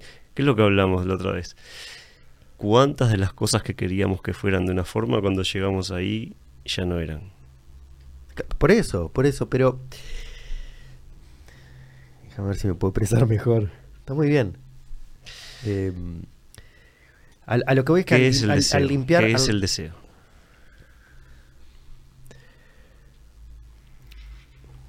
También hay un deseo más básico, te quiero decir. No, No, un no, pero no, no, pero ahí de- vos sentado ahí, Ale, ahora. Ay. Ahí vos Es que es sentado el querer ahí. algo, es el querer algo. es El querer algo. Algo que que, que- que hay que modificar, yo te entiendo. Algo que no tenés. Que no tenés. O que crees que no Y tenés. que ya te pone, eh, ya te, ya o que te- crees que no tenés. ya te vibra oscuro. ¿Qué es lo que nos mueve en este mundo? El deseo. Exactamente. En este mundo. Por eso. Y acá estamos. Y acá estamos. Entonces, a lo que voy. Para que ese deseo vaya a transitar un círculo virtuoso, una espiral, en vez de un círculo vicioso, un círculo cerrado, para abrir ese círculo que se transforma en una espiral, uno tiene que limpiar la, la energía Vos baja. podés esforzarte todo lo que quieras por hacer que el deseo sea otra cosa. No lo vas a lograr. No, le estoy, estoy O que el hablando deseo de que sea hay direcciones, hay distintas direcciones. De hecho, como, no sé, estoy hoy. El deseo tiene, el deseo las- tiene, el deseo tiene solamente una dirección y es fuera de vos. Sacarte de vos. Sí, Porque no vas a ser vos o tenés la idea de que no vas a ser vos hasta que tengas el objeto del deseo. pero el único que es quien es es mi perro Sherlock Holmes. Todos nosotros somos lo que no somos. Vos no podés ser lo que no sos. Eh, pero este Alejandro Grasso, ¿soy? ¿Soy Alejandro Grasso? Alejandro Grasso es el nombre que le pusieron a algo. Ah, por eso. Mm. Pero ese es el camino, ¿no? El autoconocimiento, el saber quién somos. Esa es la pregunta. Yo te pregunto, ¿esa es tu pregunta? ¿Esa es tu pregunta? ¿Quién soy? ¿Alguna vez te hiciste esa pregunta? ¿Quién soy? No, me parece que no, no soy Alejandro Grasso. Me parece que soy más el toro blanco. Mientras no me crea vaca, que él piense lo que quiera. Este, ah, no, no, quiero terminar la idea como para llegar a algo, de, de- de- no sé si vamos a llegar a algo, pero para darle dirección al, al- al- al deseo. Ese es un deseo que tenés, poder llegar Sí. a algo con la idea y no. Sí, no me están dejando, eh. Me estoy poniendo bravo. Mirá que Sí. el toro, Lo que pasa es que no, el no estás pudiendo conectar con eso. eh, Que con- ti- conectar- querés ponerlo arriba de la mesa. Sí, Pero sí. no se puede. No se puede, Alejandro. Ok. Muchas gracias. No se puede. ¿A dónde te lleva el deseo? Siempre. El- o sea, el deseo no es ni bueno ni malo. Es algo Quería- que, quería es algo ver que genera movimiento. Quería transitar las dos, exacto. ¿Verdad? Vos estás acá y algo te, te, te cuando impulsa, no hay como deseo. un vector, como un vector, Cuando no hay deseo, me te quedas quieto. Me quedo quieto. Pero quieto en una mala forma, no en una forma No, eso es una percepción. Pero no pongamos, dijimos que no era ni malo ni bueno, ¿verdad? Cuando no hay deseo me quedo quieto. ¿Acaso el camino del yogi no es justamente la quietud de la mente? Es el deseo de la quietud de la mente Sí. Y, la, im- y lo imposible. Pero hay deseos que de que- consideramos que son superiores a otros. aquellos que tienen una buena dirección, para que no nos... ¿Quién juzga que la dirección es buena o mala? Y algo de la salud, juzga... no Mm. el, tener, el, el ir hacia y tener buena salud, el avanzar eh, con buena salud, me parece que es un buen resultado de que están alineados tus deseos con la intuición y que no es el ego que te está arrastrando. Bueno, volvemos entonces al, al deseo, Seguimos. ¿verdad? El deseo siempre te va a proyectar fuera de vos, porque siempre quiere alcanzar algo que vos todavía crees que no sos. Así es. ¿verdad? Pren Rawat dice que para sentirse en paz es necesario experimentar una sed. La sed es diferente al deseo. Es, es una experiencia inconfundible. Todo el mundo sabe lo que es sentir sed por algo. Eh, va más allá del deseo, no es el deseo por tomar agua. Porque todo depende de dónde. Para el deseo es eh, eh, hijo de la carencia, ¿no? Yo quiero obtener algo que creo que no tengo. En cambio, la sed es in- inconfundiblemente te va a llevar al agua. El deseo te puede llevar a cualquier maquin- a lograr cualquier maquinación que vos creas que es necesaria para vos. Por eso la maravilla de de que estas dos cosas funcionen juntas, que es que lo que yo deseo es lo que yo necesito. Eso es un milagro. Y eso es lo que da un fruto dulce y maravilloso. Tenemos a vaciarlo esto. Eso es lo que da un fruto dulce y maravilloso. Manipulando todo con la palabra. Quiero mi tecito. Perdón, decías. Digo que este es el mundo de los deseos. Acá, si hay algo que hacemos es. El jardín de las fantasías. A Agustín le, le- le- le explota la ciel, me parece. No, me quedé con algo eh, que dijiste hoy, ¿no? Ponete bien el micro ahí. Sí, Podés- Podés bajarlo y, y moverlo un poco. En vez de moverte vos, te quiero decir, lo podés mover. Ah, claro. Ahí, perfecto. Hoy hablabas, por ejemplo, ¿no? De que en esto de, de- de la paz, de traer la paz, de que cerrar los ojos y, digo, en el momento de mayor tormenta todos podemos hacer eso, ¿no? Tener un momento de paz. Y hoy también al principio hablamos como de algo de, de que todos sabemos, en realidad, bueno, doy por hecho que todos sabemos que, que, el- que podemos resurgir como el ave fénix, ¿no? Pensando en, eso, en, en esa, en, en esa analogía que se usó hoy. Este, y lo de la paz me volvió a traer la duda esa. Y sin embargo, ¿por qué? ¿Por qué igual nos cuesta tanto cerrar los ojos y encontrar la paz? ¿Por qué nos cuesta tanto darnos cuenta que, que podemos resurgir de las cenizas? ¿Por- ¿Por qué no, nos seguimos ahí dándole de comer ese bicho que nos tranca? ¿Qué es más difícil? ¿Vivir en paz o vivir en conflicto? Gracias. Eh, Esto que estoy preguntando es quizá una pregunta capciosa. Es una, no, no es quizá, es una pregunta capciosa. Pero ¿qué es más difícil? ¿Vivir con dolor o vivir sin dolor? ¿Qué es más difícil? ¿Vieron lo obvio? ¿Vieron? ¿Se acuerdan que empezamos esta conversación hablando de cómo la mente oculta lo obvio en el lugar más obvio para que no se vea? Me hace acordar algún episodio de Black Ma- ¿Cómo se llama? Eh, Black Mirror. Black Mirror, esto de, de necesito una tarea. Claro, no sé, si, no sé si es más fácil o más difícil. Sí me da la sensación de que a veces lo bueno me doy cuenta cuando no lo tengo. Como que... Agustín, ¿por qué eh, una pregunta que cuando la vas a contestar vos te vas a dar cuenta por qué era, te vas a preguntar por qué era tan difícil contestarla o por qué no, no encontraba eh, la no, solución a este sin- acertijo? no puedes vivir sin. La solución a este acertijo, porque es obvio. Entonces acá en esta pregunta Hay eh, otra cosa. van a ver cómo lo obvio se nos escapó. Cómo lo obvio se nos escapa. ¿Qué es más difícil? ¿Vivir con dolor o vivir sin dolor? Claro, es cuestión de difícil, decís. Es obvio, es tan obvio, está tan acá, adelante nuestro, que no lo vemos. Y, me encanta, me encanta porque el descubrir, cuando sea el descubrimiento ver. va a ser maravilloso. Las dos son en automático, ¿no? Hay, Voy no a hay- preguntar otra. por última vez. A ver, ¿qué es más difícil? ¿Qué es más difícil? ¿Vivir sufriendo o vivir sin sufrir? ¿Qué es más difícil? Vivir sufriendo. Gané. Y sí, es más difícil. ¿Cuánto tardamos en...? Claro, tenías razón. No hay, no hay- tenés que contestarla inmediatamente. No era, no era un juego de ¿Qué es más palabras. es una pregunta común y Agustín? corriente. ¿Qué más difícil? ¿Vivir en una guerra o vivir en No, paz? creo que el. Claro, yo creo que pensamos. Pero para un poquito, Agustín, Sí, sí, claramente. ¿te claramente, das sí. cuenta del mecanismo De de, no. de- de la mente de ocultar lo que es obvio? Sí, ¿Qué sí, es o sea, una pregunta que en realidad después de pensarla... Porque nuestro condicionamiento ¿Qué es... es lo que me quiere preguntar con esto y buscarle la vuelta? Y obviamente es más difícil. ¿Qué, qué querés? ¿Estar lastimado o estar sano? La cuestión es que es tan obvio. La pregunta cuál era? El- sobre cómo, por qué no elijo estar paz. en paz. Mm. Eh, es tan obvio que Es tan obvio. está tan adelante de los ojos que no lo vemos. Porque, Sí. ah, y la respuesta de por qué no la paz sería porque deseo. Porque aún deseo. Y sería aún deseo no estar en paz. Porque tengo. Porque. Me gusta meterme en problemas. Porque tenemos otras prioridades. Vamos con un tecito de tilo. Puh, sería buenísimo.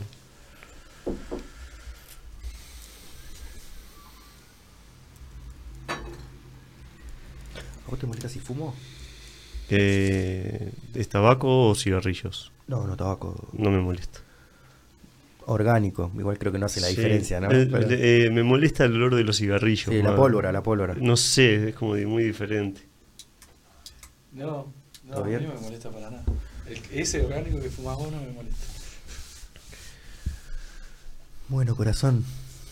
Eh, Así empezamos, ¿no? La, recién. la mente. Estaba dici- iba a decir eso. Recién empezamos. ¿Te acordás el principio de la charla que hablábamos de que yo te hablaba de que es un proceso? Ah, estamos diciendo, vos tenés preparada una frutilla de la torta. No, yo en realidad no preparo frutilla- nada. Sí, tenés una frutilla para la torta que, que apareció al principio y no la Sí. quisiste poner. Ahora sí me acordé. Ah, Pero no, a mí la frutilla se me sube a la torta y se baja de la torta y, Y sí. siempre hay alguno que se, se la me come cae, se me cae, claro. Mm.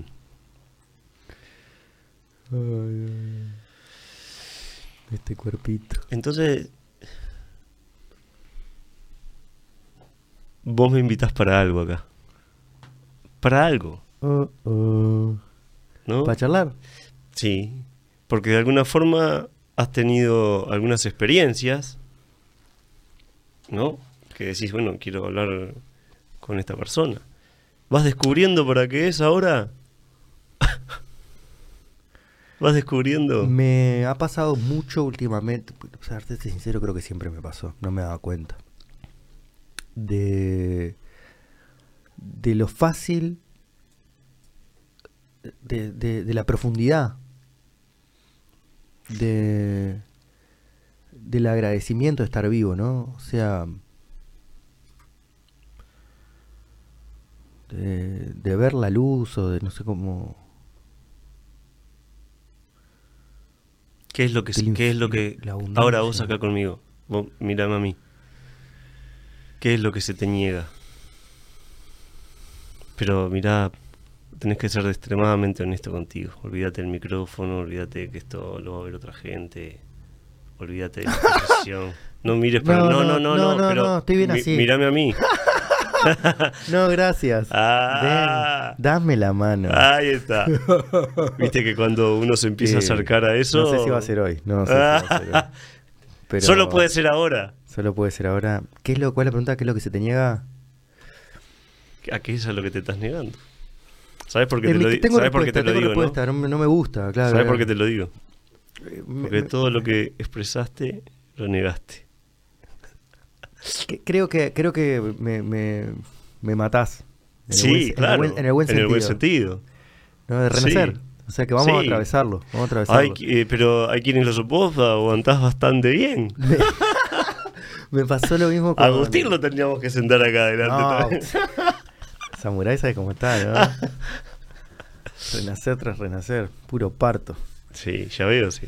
Este. Se me fue, pero. Bueno, con, con- con- me pasó algo parecido cuando trabajé con el hijo de Jodorowsky. O sea, con Jodorowsky. Con, el hijo de Alejandro Jodorowsky. Sí, sí, sí. Con Cristóbal. Que yo en una del laburo me le acerco y le digo. eh, ¿Sabes lo que pasa? Estábamos en algo de soltar, algo, no me acuerdo, algo. Árbol, abuelos o pareja. eh, Me gustaría saber cuántas personas eh, Iluminó. logran entender Ah.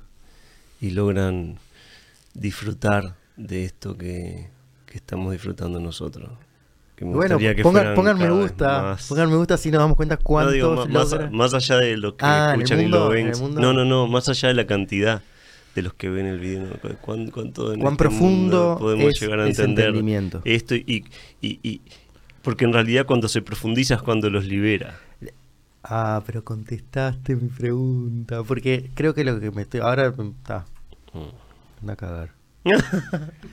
este. eh, a Cristóbal le digo, no, me- ¿sabes qué pasa? Le digo, eh, me parece que no quiero.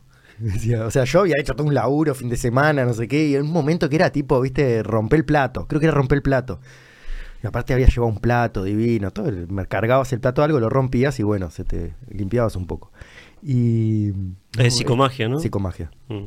hijo de psicomago. Yo fui a verlo porque pensé que, perdón, no sé, pensé que era hijo de, tipo, ah, bueno, voy a ver al hijo de Alejandro Jodorowsky. No, no. Es él. Impresionante. Mm. Me, me dio vuelta, como una media. Y es así, viste, más en paz. Jodorowsky mete- lo escuchás y te vuelve loco. A mí me encanta, me fascina. Mm. Pero eh, no, no, ese es, es él. Sí, sí, Cristóbal es un- una bestia. Un, un descubridor. Un, un iluminador. Es iluminador. Este mm, es un, un demonio, un lucero, trae la luz. Eh, ahora me olvidé. Entonces, y le dije que no, le dije no, y me dice vos, pero viniste a esto, o sea, que no te animás a que a ser libre. ¿No querés ser libre? Y yo como que no, no quiero ser libre. Y ahora la creo que la respuesta a tu pregunta es esa, es me niego la libertad. Voy, voy poniéndome el problema de mañana, ya pongo en la agenda. Mañana. Y yo lo veo como dándole dirección, que era lo que trataba hoy de decirte, pero bueno. ¿Por qué cuando me, me aburro? ¿Qué es el aburrimiento? Bueno, ¿qué es el aburrimiento? No experimento aburrimiento. Qué hijo de puta. Mm.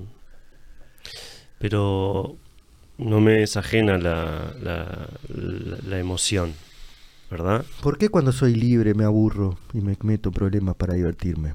¿Sos libre? Por momentos soy libre. Por momentos soy feliz. Por momentos soy feliz y libre. ¿Qué es la felicidad? En, en distintos momentos. No, no soy feliz cuando soy libre. A veces. Pero, no me, pero ¿qué es la felicidad? Tengo que contestarlo. Porque no, así no vamos a ir a ningún lado. ¿Qué es la felicidad, Dios santo? Ahí ¿Qué es la felicidad? No, no, no sé. No sé. No Pues, sé. Ignorante. no, no sé. Esa es la respuesta para hoy. Cuando, Agustín, no sé. cuando la felicidad, Decí no sé, decir la respuesta es no sé. La respuesta correcta es no sé. La ignorancia. La ignorancia la- salva. la- es una tumbita hay, para un tonto. Hay una, hay toda una parafernalia. la empatía de- salva, la, ig- la ignorancia también. Hay toda una parafernalia de métodos y, y- y cosas para hacer que te lleven a la felicidad. La mayoría de la- las personas cuando le preguntas, ¿Querés, ¿Qué es vos la querés ser, fe- querés ser feliz? no, Comprame un libro. no quiero ser feliz. Ganaste. Él tiene, voy a, voy a sacar apuntes. No me interesa, Voy a sacar apuntes. no me interesa para nada la felicidad. Y ahí es cuando llegás a ser feliz. Mm, No me, Bueno. no, no me interesa la felicidad. Me hace acordar unos... No, no, no me resulta atractiva, nada. Pero ¿Qué te un- parece atractivo? A, mí- a mí me parece mucho más atractiva la libertad que la felicidad y, y me parece que la felicidad está sobrevalorada. Mm. Estamos entrando otra vez dentro Las palabras y las No. definiciones. de, de lo que es obvio y no podemos ver. Pero tampoco puedo... No, tendrías que decir yo soy feliz. Ah, sería no ver, ¿no? Sería no ver lo que está pasando. Porque ahora O sea que la felicidad sería algo falso para vos. la felicidad sería igno- ignorancia. La felicidad sería no ver. Bueno, hay mucha gente que considera que la gente ignorante es más feliz. La gente ignorante es más feliz. Eso lo dijo Sí. Lisa Simpson en una gráfica. ¿Lo dijo, ¿lo dijo Lisa o, O sea, Homero? Lo dijo. Dije, mientras- dije, dije sí que se dice, pero no digo que sí que sea así. Ojo. Ah. no, por eso. No, la estás hablando de felicidades distintas. Claro, la, una felicidad ignorante La no es cuestión es, que felicidad. se hace, felicidad. se hace una, una apología de, de lo que es la felicidad. Y la mayoría de las personas contestan, bueno, la felicidad son momentos. Sería ocupa un momento. Que- Todos son momentos. Claro, Este es un, momentos, momentos, ¿no? no es una Claro, respuesta claro, válida. no. Hoy no. Entonces, ¿por qué no me preocupa la felicidad? ¿Por qué no voy en busca de la felicidad? Porque, porque No me la han definido. Porque me siento en paz. Y me siento agradecido. No necesito ser feliz. Por ahí yo te compete, digo, sos feliz, porque estás en paz. No sé lo que es la felicidad. ¿Está bien? No, yo te digo. Porque además otra cosa. De mi ignorancia. Cuando uno va en busca de algo, ¿verdad? Eh, va en busca de... ¿Cuál es el punto de partida? Cuando uno tiene el deseo va en busca de algo, ¿cuál es el punto de partida? Em, el- La el- carencia de la cosa, la carencia de lo que sea. Ese es el punto de partida. Por eso quiero obtener eso que no tengo. sí. Y por eso se va en búsqueda de la felicidad. Y para, a veces- y para ser feliz Mm. buscamos muchos vericuetos. Primero, antes de ser feliz, tengo que terminar mi carrera o Mm. tengo que ganar tanta cantidad de dinero y a partir de ahí yo voy a poder ser feliz. No hay abundancia, es lo que hablábamos hoy. El yo tengo necesita ser cargado. No hay abundancia afuera. El yo tengo es el ego. ¿Quién es ese yo que dice que tiene que tener o que tengo? ¿Quién es ese yo? Cuando vos decís yo, Ale, ¿a qué te referís? Yo es Sí, el todo, acuerdo, yo es el acuerdo, centro, yo sería el centro. Vamos bien. Yo sería el centro de todo.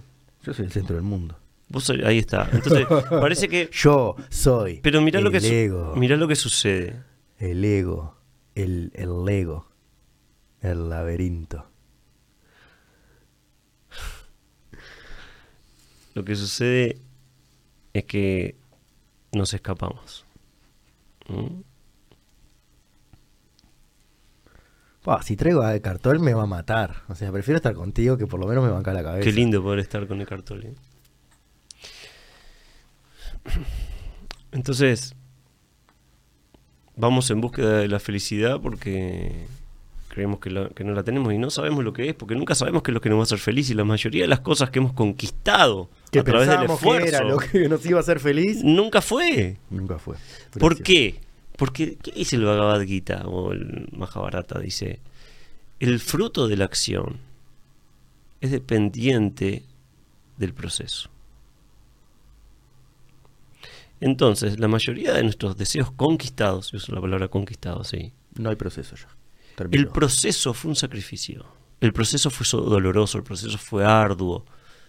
Fue una conquista, o sea, en una conquista uno que hace, tiene que Luchar. luchar. Entonces, ¿cómo va a ser el fruto de esa acción? Si yo logro algo con sacrificio, esta es una idea que está muy arraigada en la mente de, de- de- del 99,99% de la humanidad. Es que las cosas que se logran con sacrificio son más disfrutables. Esto es un engaño total, porque si yo me pasé la vida para construir en esta casa, cuando me venga a vivir a esta casa, cuando yo vea eh, las paredes, las puertas, ¿qué es lo que voy a estar viendo? El producto de mi dolor, el producto de mi- de- del trabajo arduo, de mi sacrificio. Es verdad, sí, que las cosas se valoran de otra manera, pero no es lo que me va a hacer feliz. Sí, capaz que no podés subir la escalera porque te rompiste las piernas construyéndola. Sí, eso, eso es así. Qué lindo metáfora, mira el Samu, ¿viste? Las mete ahí, ¿eh? Mm. ¿Cuando apareció ahora o ya la traías esa samurai? Entonces, Divina, me encantó. Entonces, el fruto de la acción es totalmente dependiente del proceso. Por lo tanto, todo lo que yo vaya a hacer, si yo no lo hago con alegría y si no disfruto de ese proceso, el fruto jamás va a ser dulce. ¿Y cómo hago para disfrutar del proceso? ¿Proyectado al futuro? No. ¿Proyectado al pasado? No. Paso a paso. Solamente estando presente. Planifico, porque si no planifico, esto no hubiera sido posible. El micrófono, la luz, Agustín sentado ahí, ¿no? ¿Verdad? Planifico. Qué cosa importante de, de, de- de experimentar y de ver. Planifico tiene que ver con poner en el plano, bajar a dos dimensiones, las tres dimensiones, para después subir, elevar y pasar a las tres dimensiones y, y, bueno, manejar la Uso cuarta, planifico en, manejar la cuarta en dimensión que es la materia. En contra yuxtaposición a, a proyectarme. Proyectarte es un poco más ansiosismo porque eh, ansiedad. da Y- ansio- igual siempre va a depender de cómo lo percibas, ¿no? con lo del deseo.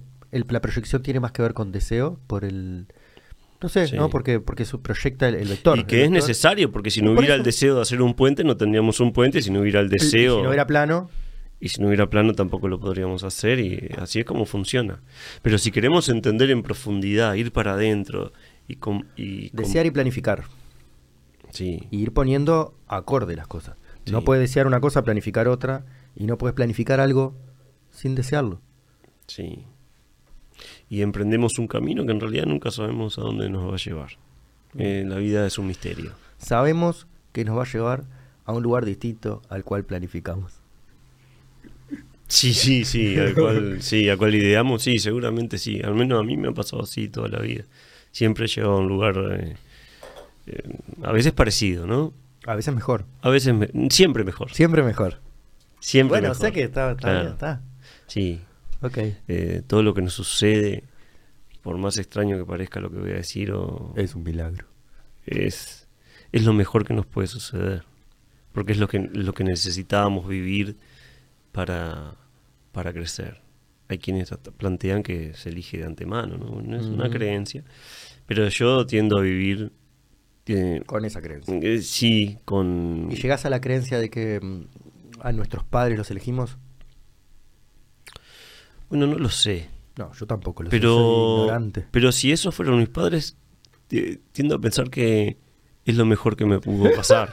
yo también, ¿no? Sí, bueno, si tuviera que elegir a uno...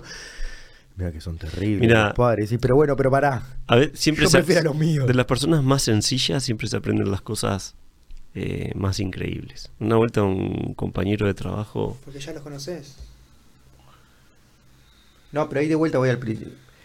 pero ya los conocías. O sea, estás- la pregunta es esa, ¿vos qué crees? ¿Que, que los elegís a tus padres? ¿O que astrológicamente... No, puede ser, por, un, por, un, por, un par- por una parte creo sí que, que los elijo o que vengo destinado a que sea mi padre, pero por otro lado también aprendo, entonces pienso, bueno, me gustaría tener otros padres. Sí, que venís y no. destinado es indiscutible porque eso- esos son tus padres. Eh, no, no, no hay... Sobre todo hoy.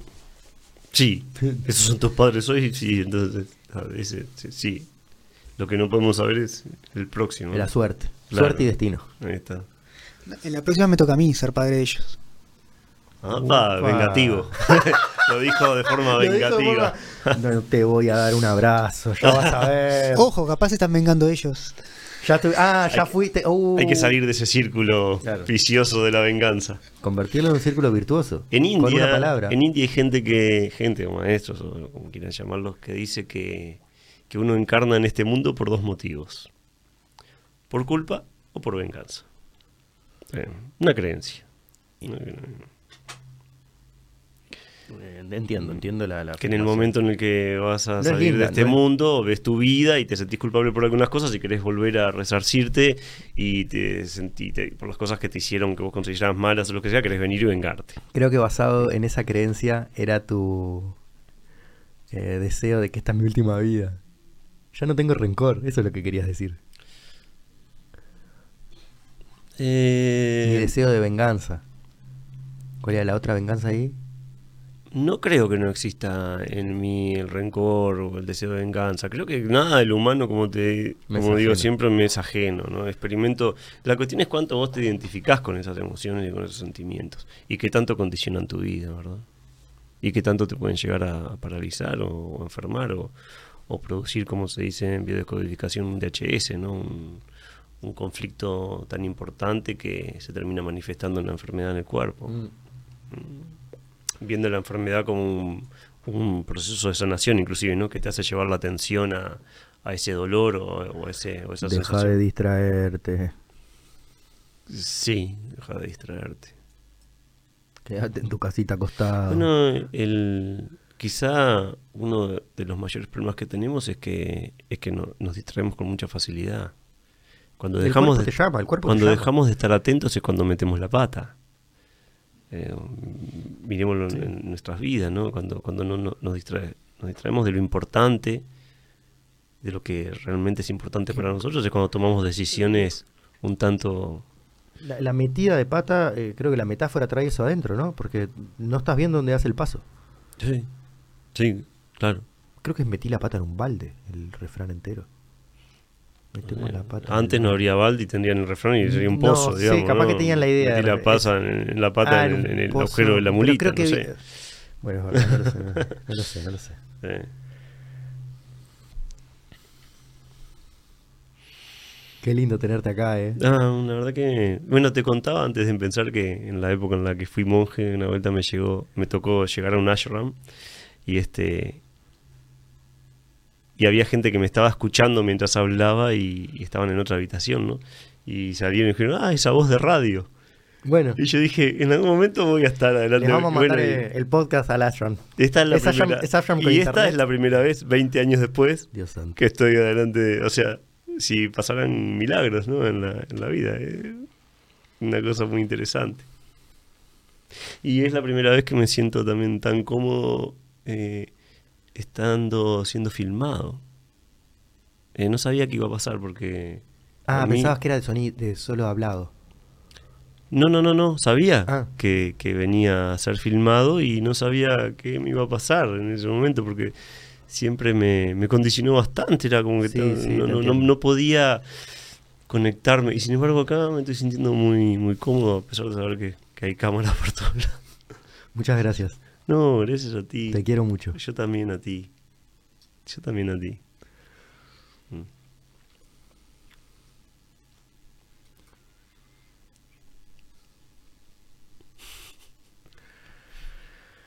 Bueno. Ah, quiero eh, Señor. regalarles algo. Que es una, una práctica que me gustaría compartir con ustedes, que es muy sencilla y con las personas, por supuesto, que van a ver. Es este, esta forma de Sachitananda, que es Om Sat, Om Chit, Om Ananda. Vamos de vuelta. Om Sat,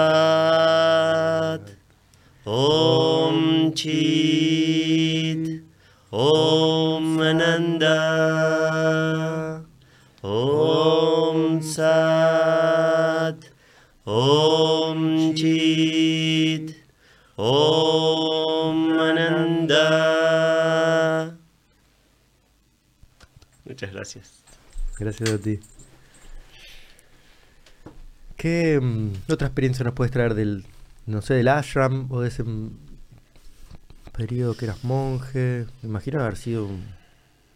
Sí, en realidad nunca fui monje en sí, porque éramos laicos y nunca fuimos... Ah, pero ahí poniéndote... poniéndote... éramos sebas. Seba significa servidor. Ah, ok, ok. es como un O sea ayudante. te das cuenta de los nombres, todo lo que dicen, ¿no? Claro, lo que pasa es que para explicar, que decir soy- era monje era, es mucho más sencillo. y Era la gente Seba, lo asocia era a la Seba, idea. Era Seba, era yo, ahí está. Por eso mi nombre artístico es Seba G, que significa Seba querido. Seba, querido. Sí, Seba querido, Seba G. Mm. Digo mi nombre artístico porque cuando Tu nombre oficiaba de, monje, claro. oficiaba de monje me Nombre pon- artístico buenísimo. Sí, porque. ¿Te ponías la- la naranja? ¿Te ponías de naranja? No, no, ¿Qué color? usaba blanco. Blanco. Me ponía una ropa estrafalaria y, y hacía rituales eh, que tenían que ver con, con la India y con conocimientos que, que tuvimos de, de enseñanzas de chamanes, ¿no? Por eso acá eh, corría temazcales y, y, bueno, hacía arati y algunas otras ceremonias. ¿El temazcal lo hacías con medicina o temazcal? Eh, no, no, sin medicina. Sin medicina. temazcal, sí, sí, sí. Ahora lo que estoy haciendo, que ya hice un par, que es muy, muy, muy lindo. bueno, era una medicina en sí mismo, no, no usaban plantas. Capaz la pregunta. Creo que algunas personas, algunos chamanes usaban, pero yo como entendía como que, que el temazcal es algo que te, que te quita cosas, ¿no? Sí, te limpia. Que te limpia y estar metiendo sustancias y después queriendo... Era como que era una contradicción para mí y no... Te entiendo. Le pasa que creo que el- el- el- la planta se da para purgar más. Ah. Exacerba el- la, la purga. De hecho, hay unas que. no sé. Bueno, tenía mi propia concepción de cómo correr un temazcalita y los, y los hacía así. Ahora hace muchos años que no que no corro un, un temazcal. Una experiencia muy linda también. Pero sí estoy haciendo ceremonias de rapé, que realmente me parecen eh, maravillosas y que llevan a un estado meditativo profundo. bueno, ahí es con, con la energía del tabaco. La energía masculina. Sí, sí. El abuelito tabaco, como le dicen los chamanes. Sí. Y Creo que el tipo de tabaco que usan es el mapacho. Mapacho. Mapacho. Sí, hay, hay varias mezclas que se hacen en Amazonas. Imagínate, lo mezclan con cortezas de determinado Sí, árbol sí, sí. o con. Bueno, el rapé también es esa mezcla con semilla de tabaco, creo que es, y otras. No, otra. no, no sé qué se usa el tabaco y algo más, pero no, no sé bien cuál es No, no, es que no es, Creo que rapé simplemente quiere decir, vamos a decirlo, tipo polvo, Ah, creo. no sé. rapé es no como sé, si no- yo te dijera rayado. Ah, Que es Claro, sí. Y el rapé es la ¿en forma. portugués será? Mm, O- y debe, de- de- debe ser de la selva, seguro, no Sí, sé de qué parte, pero. Y, la, la, eh, y después tenés, bueno, generalmente que te lo aplican. El tabaco generalmente es aplicado y, y las ceremonias siempre se hablan, se abren con, con el tabaquero, el- con el que Sí, puede que ser. sopla tabaco. Puede ser autoaplicado también. puede ser autoaplicado. Y también puede ser usado subyugal, que es una experiencia maravillosa también. Sin ir más lejos, de- en Estados Unidos, los, ¿cómo le dicen los, los, los peloteros? ¿Cómo le dicen? Eh, Los, los beisbolistas, Sí. mastican tabaco. Hacen ese subyugal, ¿no? ¿Viste que tienen acá como un bultito? ¿Para Creo qué? ¿Lo usan ellos? Pues, Para jugar mejor, me imagino, para conectarse con, con la energía del tabaco. Nunca me hubiera imaginado. Increíble. Em, y bueno, no sé, por, por- no quiero. En Tennessee son muy famosos también, ¿no? Por, por el tema de chewing tabaco. Sí, yo, o sea, lo único que sé de las películas de cowboy que he visto escupiendo tabaco. eh, ahí va, eso, eso, los es que como escupen. una, como una escupen. pasta, ¿no? Exacto, y vos tenés a- el, el escupidero. Claro. Y, y por eso los ómnibus siguen diciendo. No Pro- salivar, en el, prohibido- salivar en el piso. Sí, prohibido salivar en el piso, Ahí pero. ah, ¿Y a o sea, se si, no estaba el cartel, po- ¿podía salivar en el piso? O sea, Bueno, conductas que fueron cambiando con, con el tiempo. La gente escupiría en el piso. sí. Escupía en el Fumaban arriba del ómnibus, ¿te acordás? Exacto, y en el Bueno, avión. Los aviones, una cosa de loco, sí. Bueno, en China la gente tiene la costumbre de escupir en todos lados. De hecho, cuando vieron, fui- vieron las Olimpiadas, y tuvieron que hacerte una campaña de concientización de la gente para que no escupa. para, no, escu- para no frente asustar a los los turistas, turistas. claro. claro. No, hay, hay Sí, culturas en, que. en India es igual también. O sea, Ah, ellos van gargajeando Mm. por todos lados. Y bueno, eh, en este No sé en los aviones también, o sea, Escupen, ¿eh? sí, Mirá qué loco. sí, no, es- no, no escupen este, pero se tiran gases como si fueran súper sonoros sin molestarle. Claro, como si haya- fuera. sí, ¡Ah! ¡Qué tener- alivio! Sí, sí, sí, increíble, sí. Este. Pakistaní también esa costumbre, sí. Me tocó viajar en avión con Hay, hay Con culturas que creo que escupen la sopa. eso, no, no sé. La verdad que no, Ah, fea sopa. ¿Eh? No, no, sí, si tuviste que. La frutilla de la torta es, Dios santo. ¿qué es a lo que más le teme el ser humano? Le Pero, teme, ¿no, le era la teme, ¿No era la muerte? le teme a mucho más que a, ¿Que la muerte? que a la muerte. Le teme al- Acordate que la mente le teme a lo que no conoce o a lo que cree que no conoce. ¿no? A lo que va a venir. A lo que más miedo le tenemos es al amor. A llegar a esa experiencia que nos paralice. Es a lo que más miedo le tenemos. Y de lo que huimos eh, más que constantemente.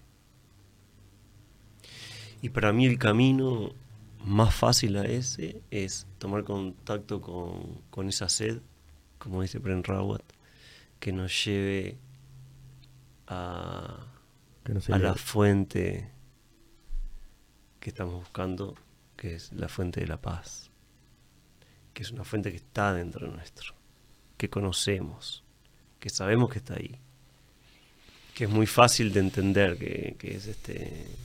Que el amor no se eleve. Que no, que no, no confundir el amor con el hambre. Con el deseo. sí, ah, sí, sí, sí, claro. Sí. Sí. Y bueno, tomar contacto con esa sed, con esa con esa necesidad necesidad primordial de sentirnos en paz. Y que la felicidad no, no es tan importante. Porque mientras vos te sentís en paz, no, no se te ocurre ir en busca de la felicidad. Porque si te sentís en paz, estás disfrutando, y si estás disfrutando, Te dejas llevar. agradecido. Y sos la rama que cayó en el arroyo. Que se mueve por otra. Te mueven. Te dejas mover. Sí, eh, o sea, te distraes. No hay te, otra. te distraes y, y nada del humano te va a ser ajeno y hay momentos que, que te vas a equivocar y momentos que vas a elegir sin darte cuenta el camino de- del dolor y la frustración. Te distraes. No te traes. A la hora. Eh, sí. Una, lo que dicen la mayoría de, de los maestros es que una herramienta fundamental que tenemos para, para estar en el momento presente es eh, tomar conciencia de la respiración, de eso que estás haciendo ahora. y tomar conciencia, cuando logras tomar conciencia sin modificarla. Es Eh, casi... Ese es el reto, ese es el reto. Absoluto. Eh, ta- ese es el que reto. de repente estás respirando y tomas conciencia y no la modificas. Siempre va a haber una mínima... el- eh, esto me gustaría compartirlo del- de la- las terribles escuelas de respirar. o, o de meditación. De meditación. Como si la meditación fuera algo que uno alcanzara o lograra. El 1, 2, 3, 4. Cuando en realidad es- Exhalar en el doble que inspirás, en el exhalar por la boca y sacar pero, por no sé pero está dónde, bien, tenés- pero está bien. Pero está, bien. si no le estabas prestando atención. Pero, Pero creo que el reto bien. está en, en prestarle atención sin modificarla. Bueno, es una forma. Viste que hay muchos caminos para llegar a Roma y todos parte de un proceso. Eh, pero cuando uno Roma, amor. toma conciencia de la respiración, Todos los caminos conducen a Roma. sí. Eh, el estado de contemplación es, eh, Es lo que te trae. Sí. Atención. No tensión. Y bueno, ¿qué es lo que me viene sucediendo a mí? Que capaz que ese es un poco también de lo que... De que cuando... Hay un libro maravilloso que se llama Los Cuatro Acuerdos también. Cuatro acuerdos tolteca. Sí, divino, divino. Que cuando uno comienza a ser honesto con uno mismo, honesto y no sincero, ¿no? la gente tiende a, a hacer una apología de la sinceridad, que me parece que es una cosa terrible, como... ¿Te animás a ponerlos ahí? Que me- eh, son, son cuatro acuerdos de, de ser impecable con las palabras, eh, no suponer. Sí, pero en realidad los cuatro acuerdos fue lo que menos me interesó. Lo que más me interesó es la historia. Cu- Cuenta una historia, ¿no? Te escuchamos. Que habla de, bueno, de ser espejo. Entonces voy. Em, cuando uno comienza a ser honesto con uno mismo, no sincero con los demás, que no tiene realmente ningún valor y por lo general es totalmente destructivo de- Sí, que era con placer. de- del ser, digamos, eh, cosa que no se puede destruir. Pero cuando uno comienza a ser em, profundamente honesto con uno, ahí está. Eso es lo que estamos viendo ahora. Bueno, se- se- me- Mm. quería compartirlos. Te- antes, antes de- Déjame terminar la idea. Dale, porque- dale. uno comienza a funcionar como un espejo más pulido para los demás. Un espejo más... Antes, la per- antes los espejos no eran como ahora, que eran... Antes había que era un metal que se pulía y cuando, cuanto más se pulía, mejor reflejaba todo, ¿verdad? O un espejo menos... eh, con menos polvo. Que la persona se pueda reflejar en ti. Y las personas se pueden reflejar. Y ahí pasan dos cosas. O el reflejo que ven les gusta o el reflejo que ven no les gusta. O no están dispuestos a verlo. Entonces a mí lo que me viene pasando ya hace un tiempo es que cuando las personas toman contacto conmigo o con mi presencia, o cuando yo estoy con ellos, tienen determinadas eh, emociones, como me sucede a mí con, con los otros, porque para mí uno llega a ser maestro cuando entiende que todos los demás son, También su, son ma- espejos. son su maestro. Todos somos espejos. Todos somos espejos. La cuestión es que cuando el ser comienza a ser más honesto consigo mismo, ese espejo brilla más, digamos. Entonces lo que me ha estado sucediendo, y creo que es una de las razones por las que estoy acá, o creo que es por la razón que estoy acá, es que las personas vienen eh, teniendo unas experiencias realmente maravillosas eh, con la presencia, más que con la palabra. ¿Soy yo? No. ¿Es algo que sucede a través de mí? Sí. ¿Por qué? No sé, pero sí sé para qué. Y eso lo puedo verbalizar. Y la función de Sebastián en sí es ver- verbalizar eso de la forma... Más pura posible. Sí. Entonces yo siempre digo, Padre, universo, como quieras llamarlo, Padre, haz de mí un instrumento de tu paz, haz de mí un instrumento de tu amor. Y que lo que sea que salga de mi boca sean tus palabras y no las mías. Con eso no me desligo de ninguna responsabilidad, ¿no? Pero este, Escúchame, esto lo dice el Señor. una cosa que me sucede, Haceme caso. que le sucede a las personas, es que a través de esto que experimenta, de esta paz que experimento, eh, ellos tienen ciertas experiencias, ¿no? Que ya realmente ahora es, eh, está Alejandro acá que Alejandro ha sido es mi amigo íntimo de, de toda la vida, ¿no? De camino. Sí, hemos tenido encuentros y desencuentros Y bueno. muchas veces. Y ha sido quizá el más reticente a todo esto, pero yo- la evidencia ya ha sido creo que lo suficientemente... Ya, ya estamos juntos, ya estamos juntos. Sí, de, porque nos han sucedido cosas, este, muchas delante de él, ¿no? Eh, Del mil- milagro. Milagro, sí, de que la gente llega a una experiencia realmente mística a través de... Yo le llamaría a través de la experiencia de este cuerpo, porque ni siquiera me, no me puedo hacer responsable de eso, ¿no? Pero sí llegan a esas... Algunas entienden lo que está pasando, otras no entienden bien, pero lo experimentan y, y sienten eh, un gran cariño. Entonces, otra vez, la belleza observada es tu propia capacidad de apreciarla. Entonces cuando las personas llegan a esa experiencia, y yo soy testigo, porque de lo que siento en realidad es que, es que mi bendición es que el universo me permite ser testigo de esa experiencia. No hacedor, no hacedor, pero sí testigo de esa experiencia. Sí. Qué lindo, ¿eh? Sí. Y creo que por eso estoy acá.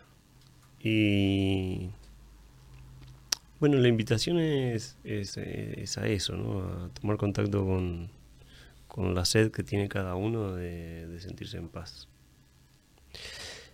¿A qué los puedo invitar? No sé. Porque los, encuentros, los encuentros son En sí mismo. esporádicos en sí mismos, ¿no? Y sí, ta, tengo ganas de organizar cosas y de... Porque a veces... Mis realmente- ceremonias, los invito a mis ceremonias de rapé. Sí, como excusa, porque en Para realidad conti- para no, continuar caminando no juntos. es la planta. O no es... el- no es, es el círculo, es el, el- el contacto con nosotros, es, estar juntos, el, el mirarnos a los ojos, donde uno empieza a tener experiencias. En algún momento eh, las experiencias eran tan fuertes que tuve que dejar de mirar a las personas a los ojos, porque la experiencia era, era Intensa. intensa, sí, y, y realmente era algo que yo no, no controlo ni pretendo controlar tampoco. ¿no? El, el niño te hace experimentar eso cuando te mira, ¿no? Eh, Viste que te queda mirando Y ahí ves de todo. ves todo ahí. Sí. Bueno, estas experiencias se están, sucedi- se están sucediendo cada vez con más intensidad y, y con más personas. Una cosa que, le- que les pasa... ¿Puedo eh, decir los cuatro acuerdos antes que me sí. lo lleven? Tenemos el primer acuerdo, ser impecable con tus palabras. Esa debe ser una de las más difíciles. El segundo acuerdo dice, no te tomes nada personalmente. Esa es la segunda más difícil. y, y esta es la de no juzgar, ¿no? Esa ya Porque sería casi no imposible. hagas suposiciones. y está muy linda de a siempre lo máximo que puedas. Ah, bueno, esa quizás sea en la práctica Tratar de llevarla a cabo es un poco más... más fácil, quizás. Que las otras. No fácil, que pero más fácil que las otras. sí. Esa última para aplicar las otras tres. Hacer lo máximo que Exact- puedas para. Exactamente, eso iba Para No, porque aparte hay un quinto, que no es quinto acuerdo, pero dice algo ahí, quinto. Quinto y que sexto, está ¿no? bueno porque es interesante cómo rompe con romper viejos acuerdos. Sí, viejos contratos que firmamos con nosotros mismos. El condicionamiento, ¿no? No puedes hacer esto, no puedes hacer que- aquello, no estás capacitado para, cosas que nos fuimos, que nos fueron hac- haciendo creer y que. Pero hay un cuento anterior a, a los acuerdos que, que es parte del libro, que es fantástico y habla sobre el espejo y espejo humeante. Es muy interesante. A mí me gustó mucho haberlo leído. Me lo regaló un, un chamán, amigo mío, que se llama Edgar Esteves, que, que fue el que me inició en la ceremonia de rapé. Fue una experiencia increíble. ¿De dónde es él? De acá. Desde acá. ¿De acá de la Tierra? De acá del Uruguay, sí, de Ah. la tierra, de la tierra también. Este fue el que me, el que me Te inició con... Sí, Bien, que me mostró la ceremonia del rapé y fue realmente fantástico. Y aparte, como decía un maestro mío que se llamaba Gabán, es importante amar el regalo, pero es mucho más importante si amas a quien te lo regala. Mm.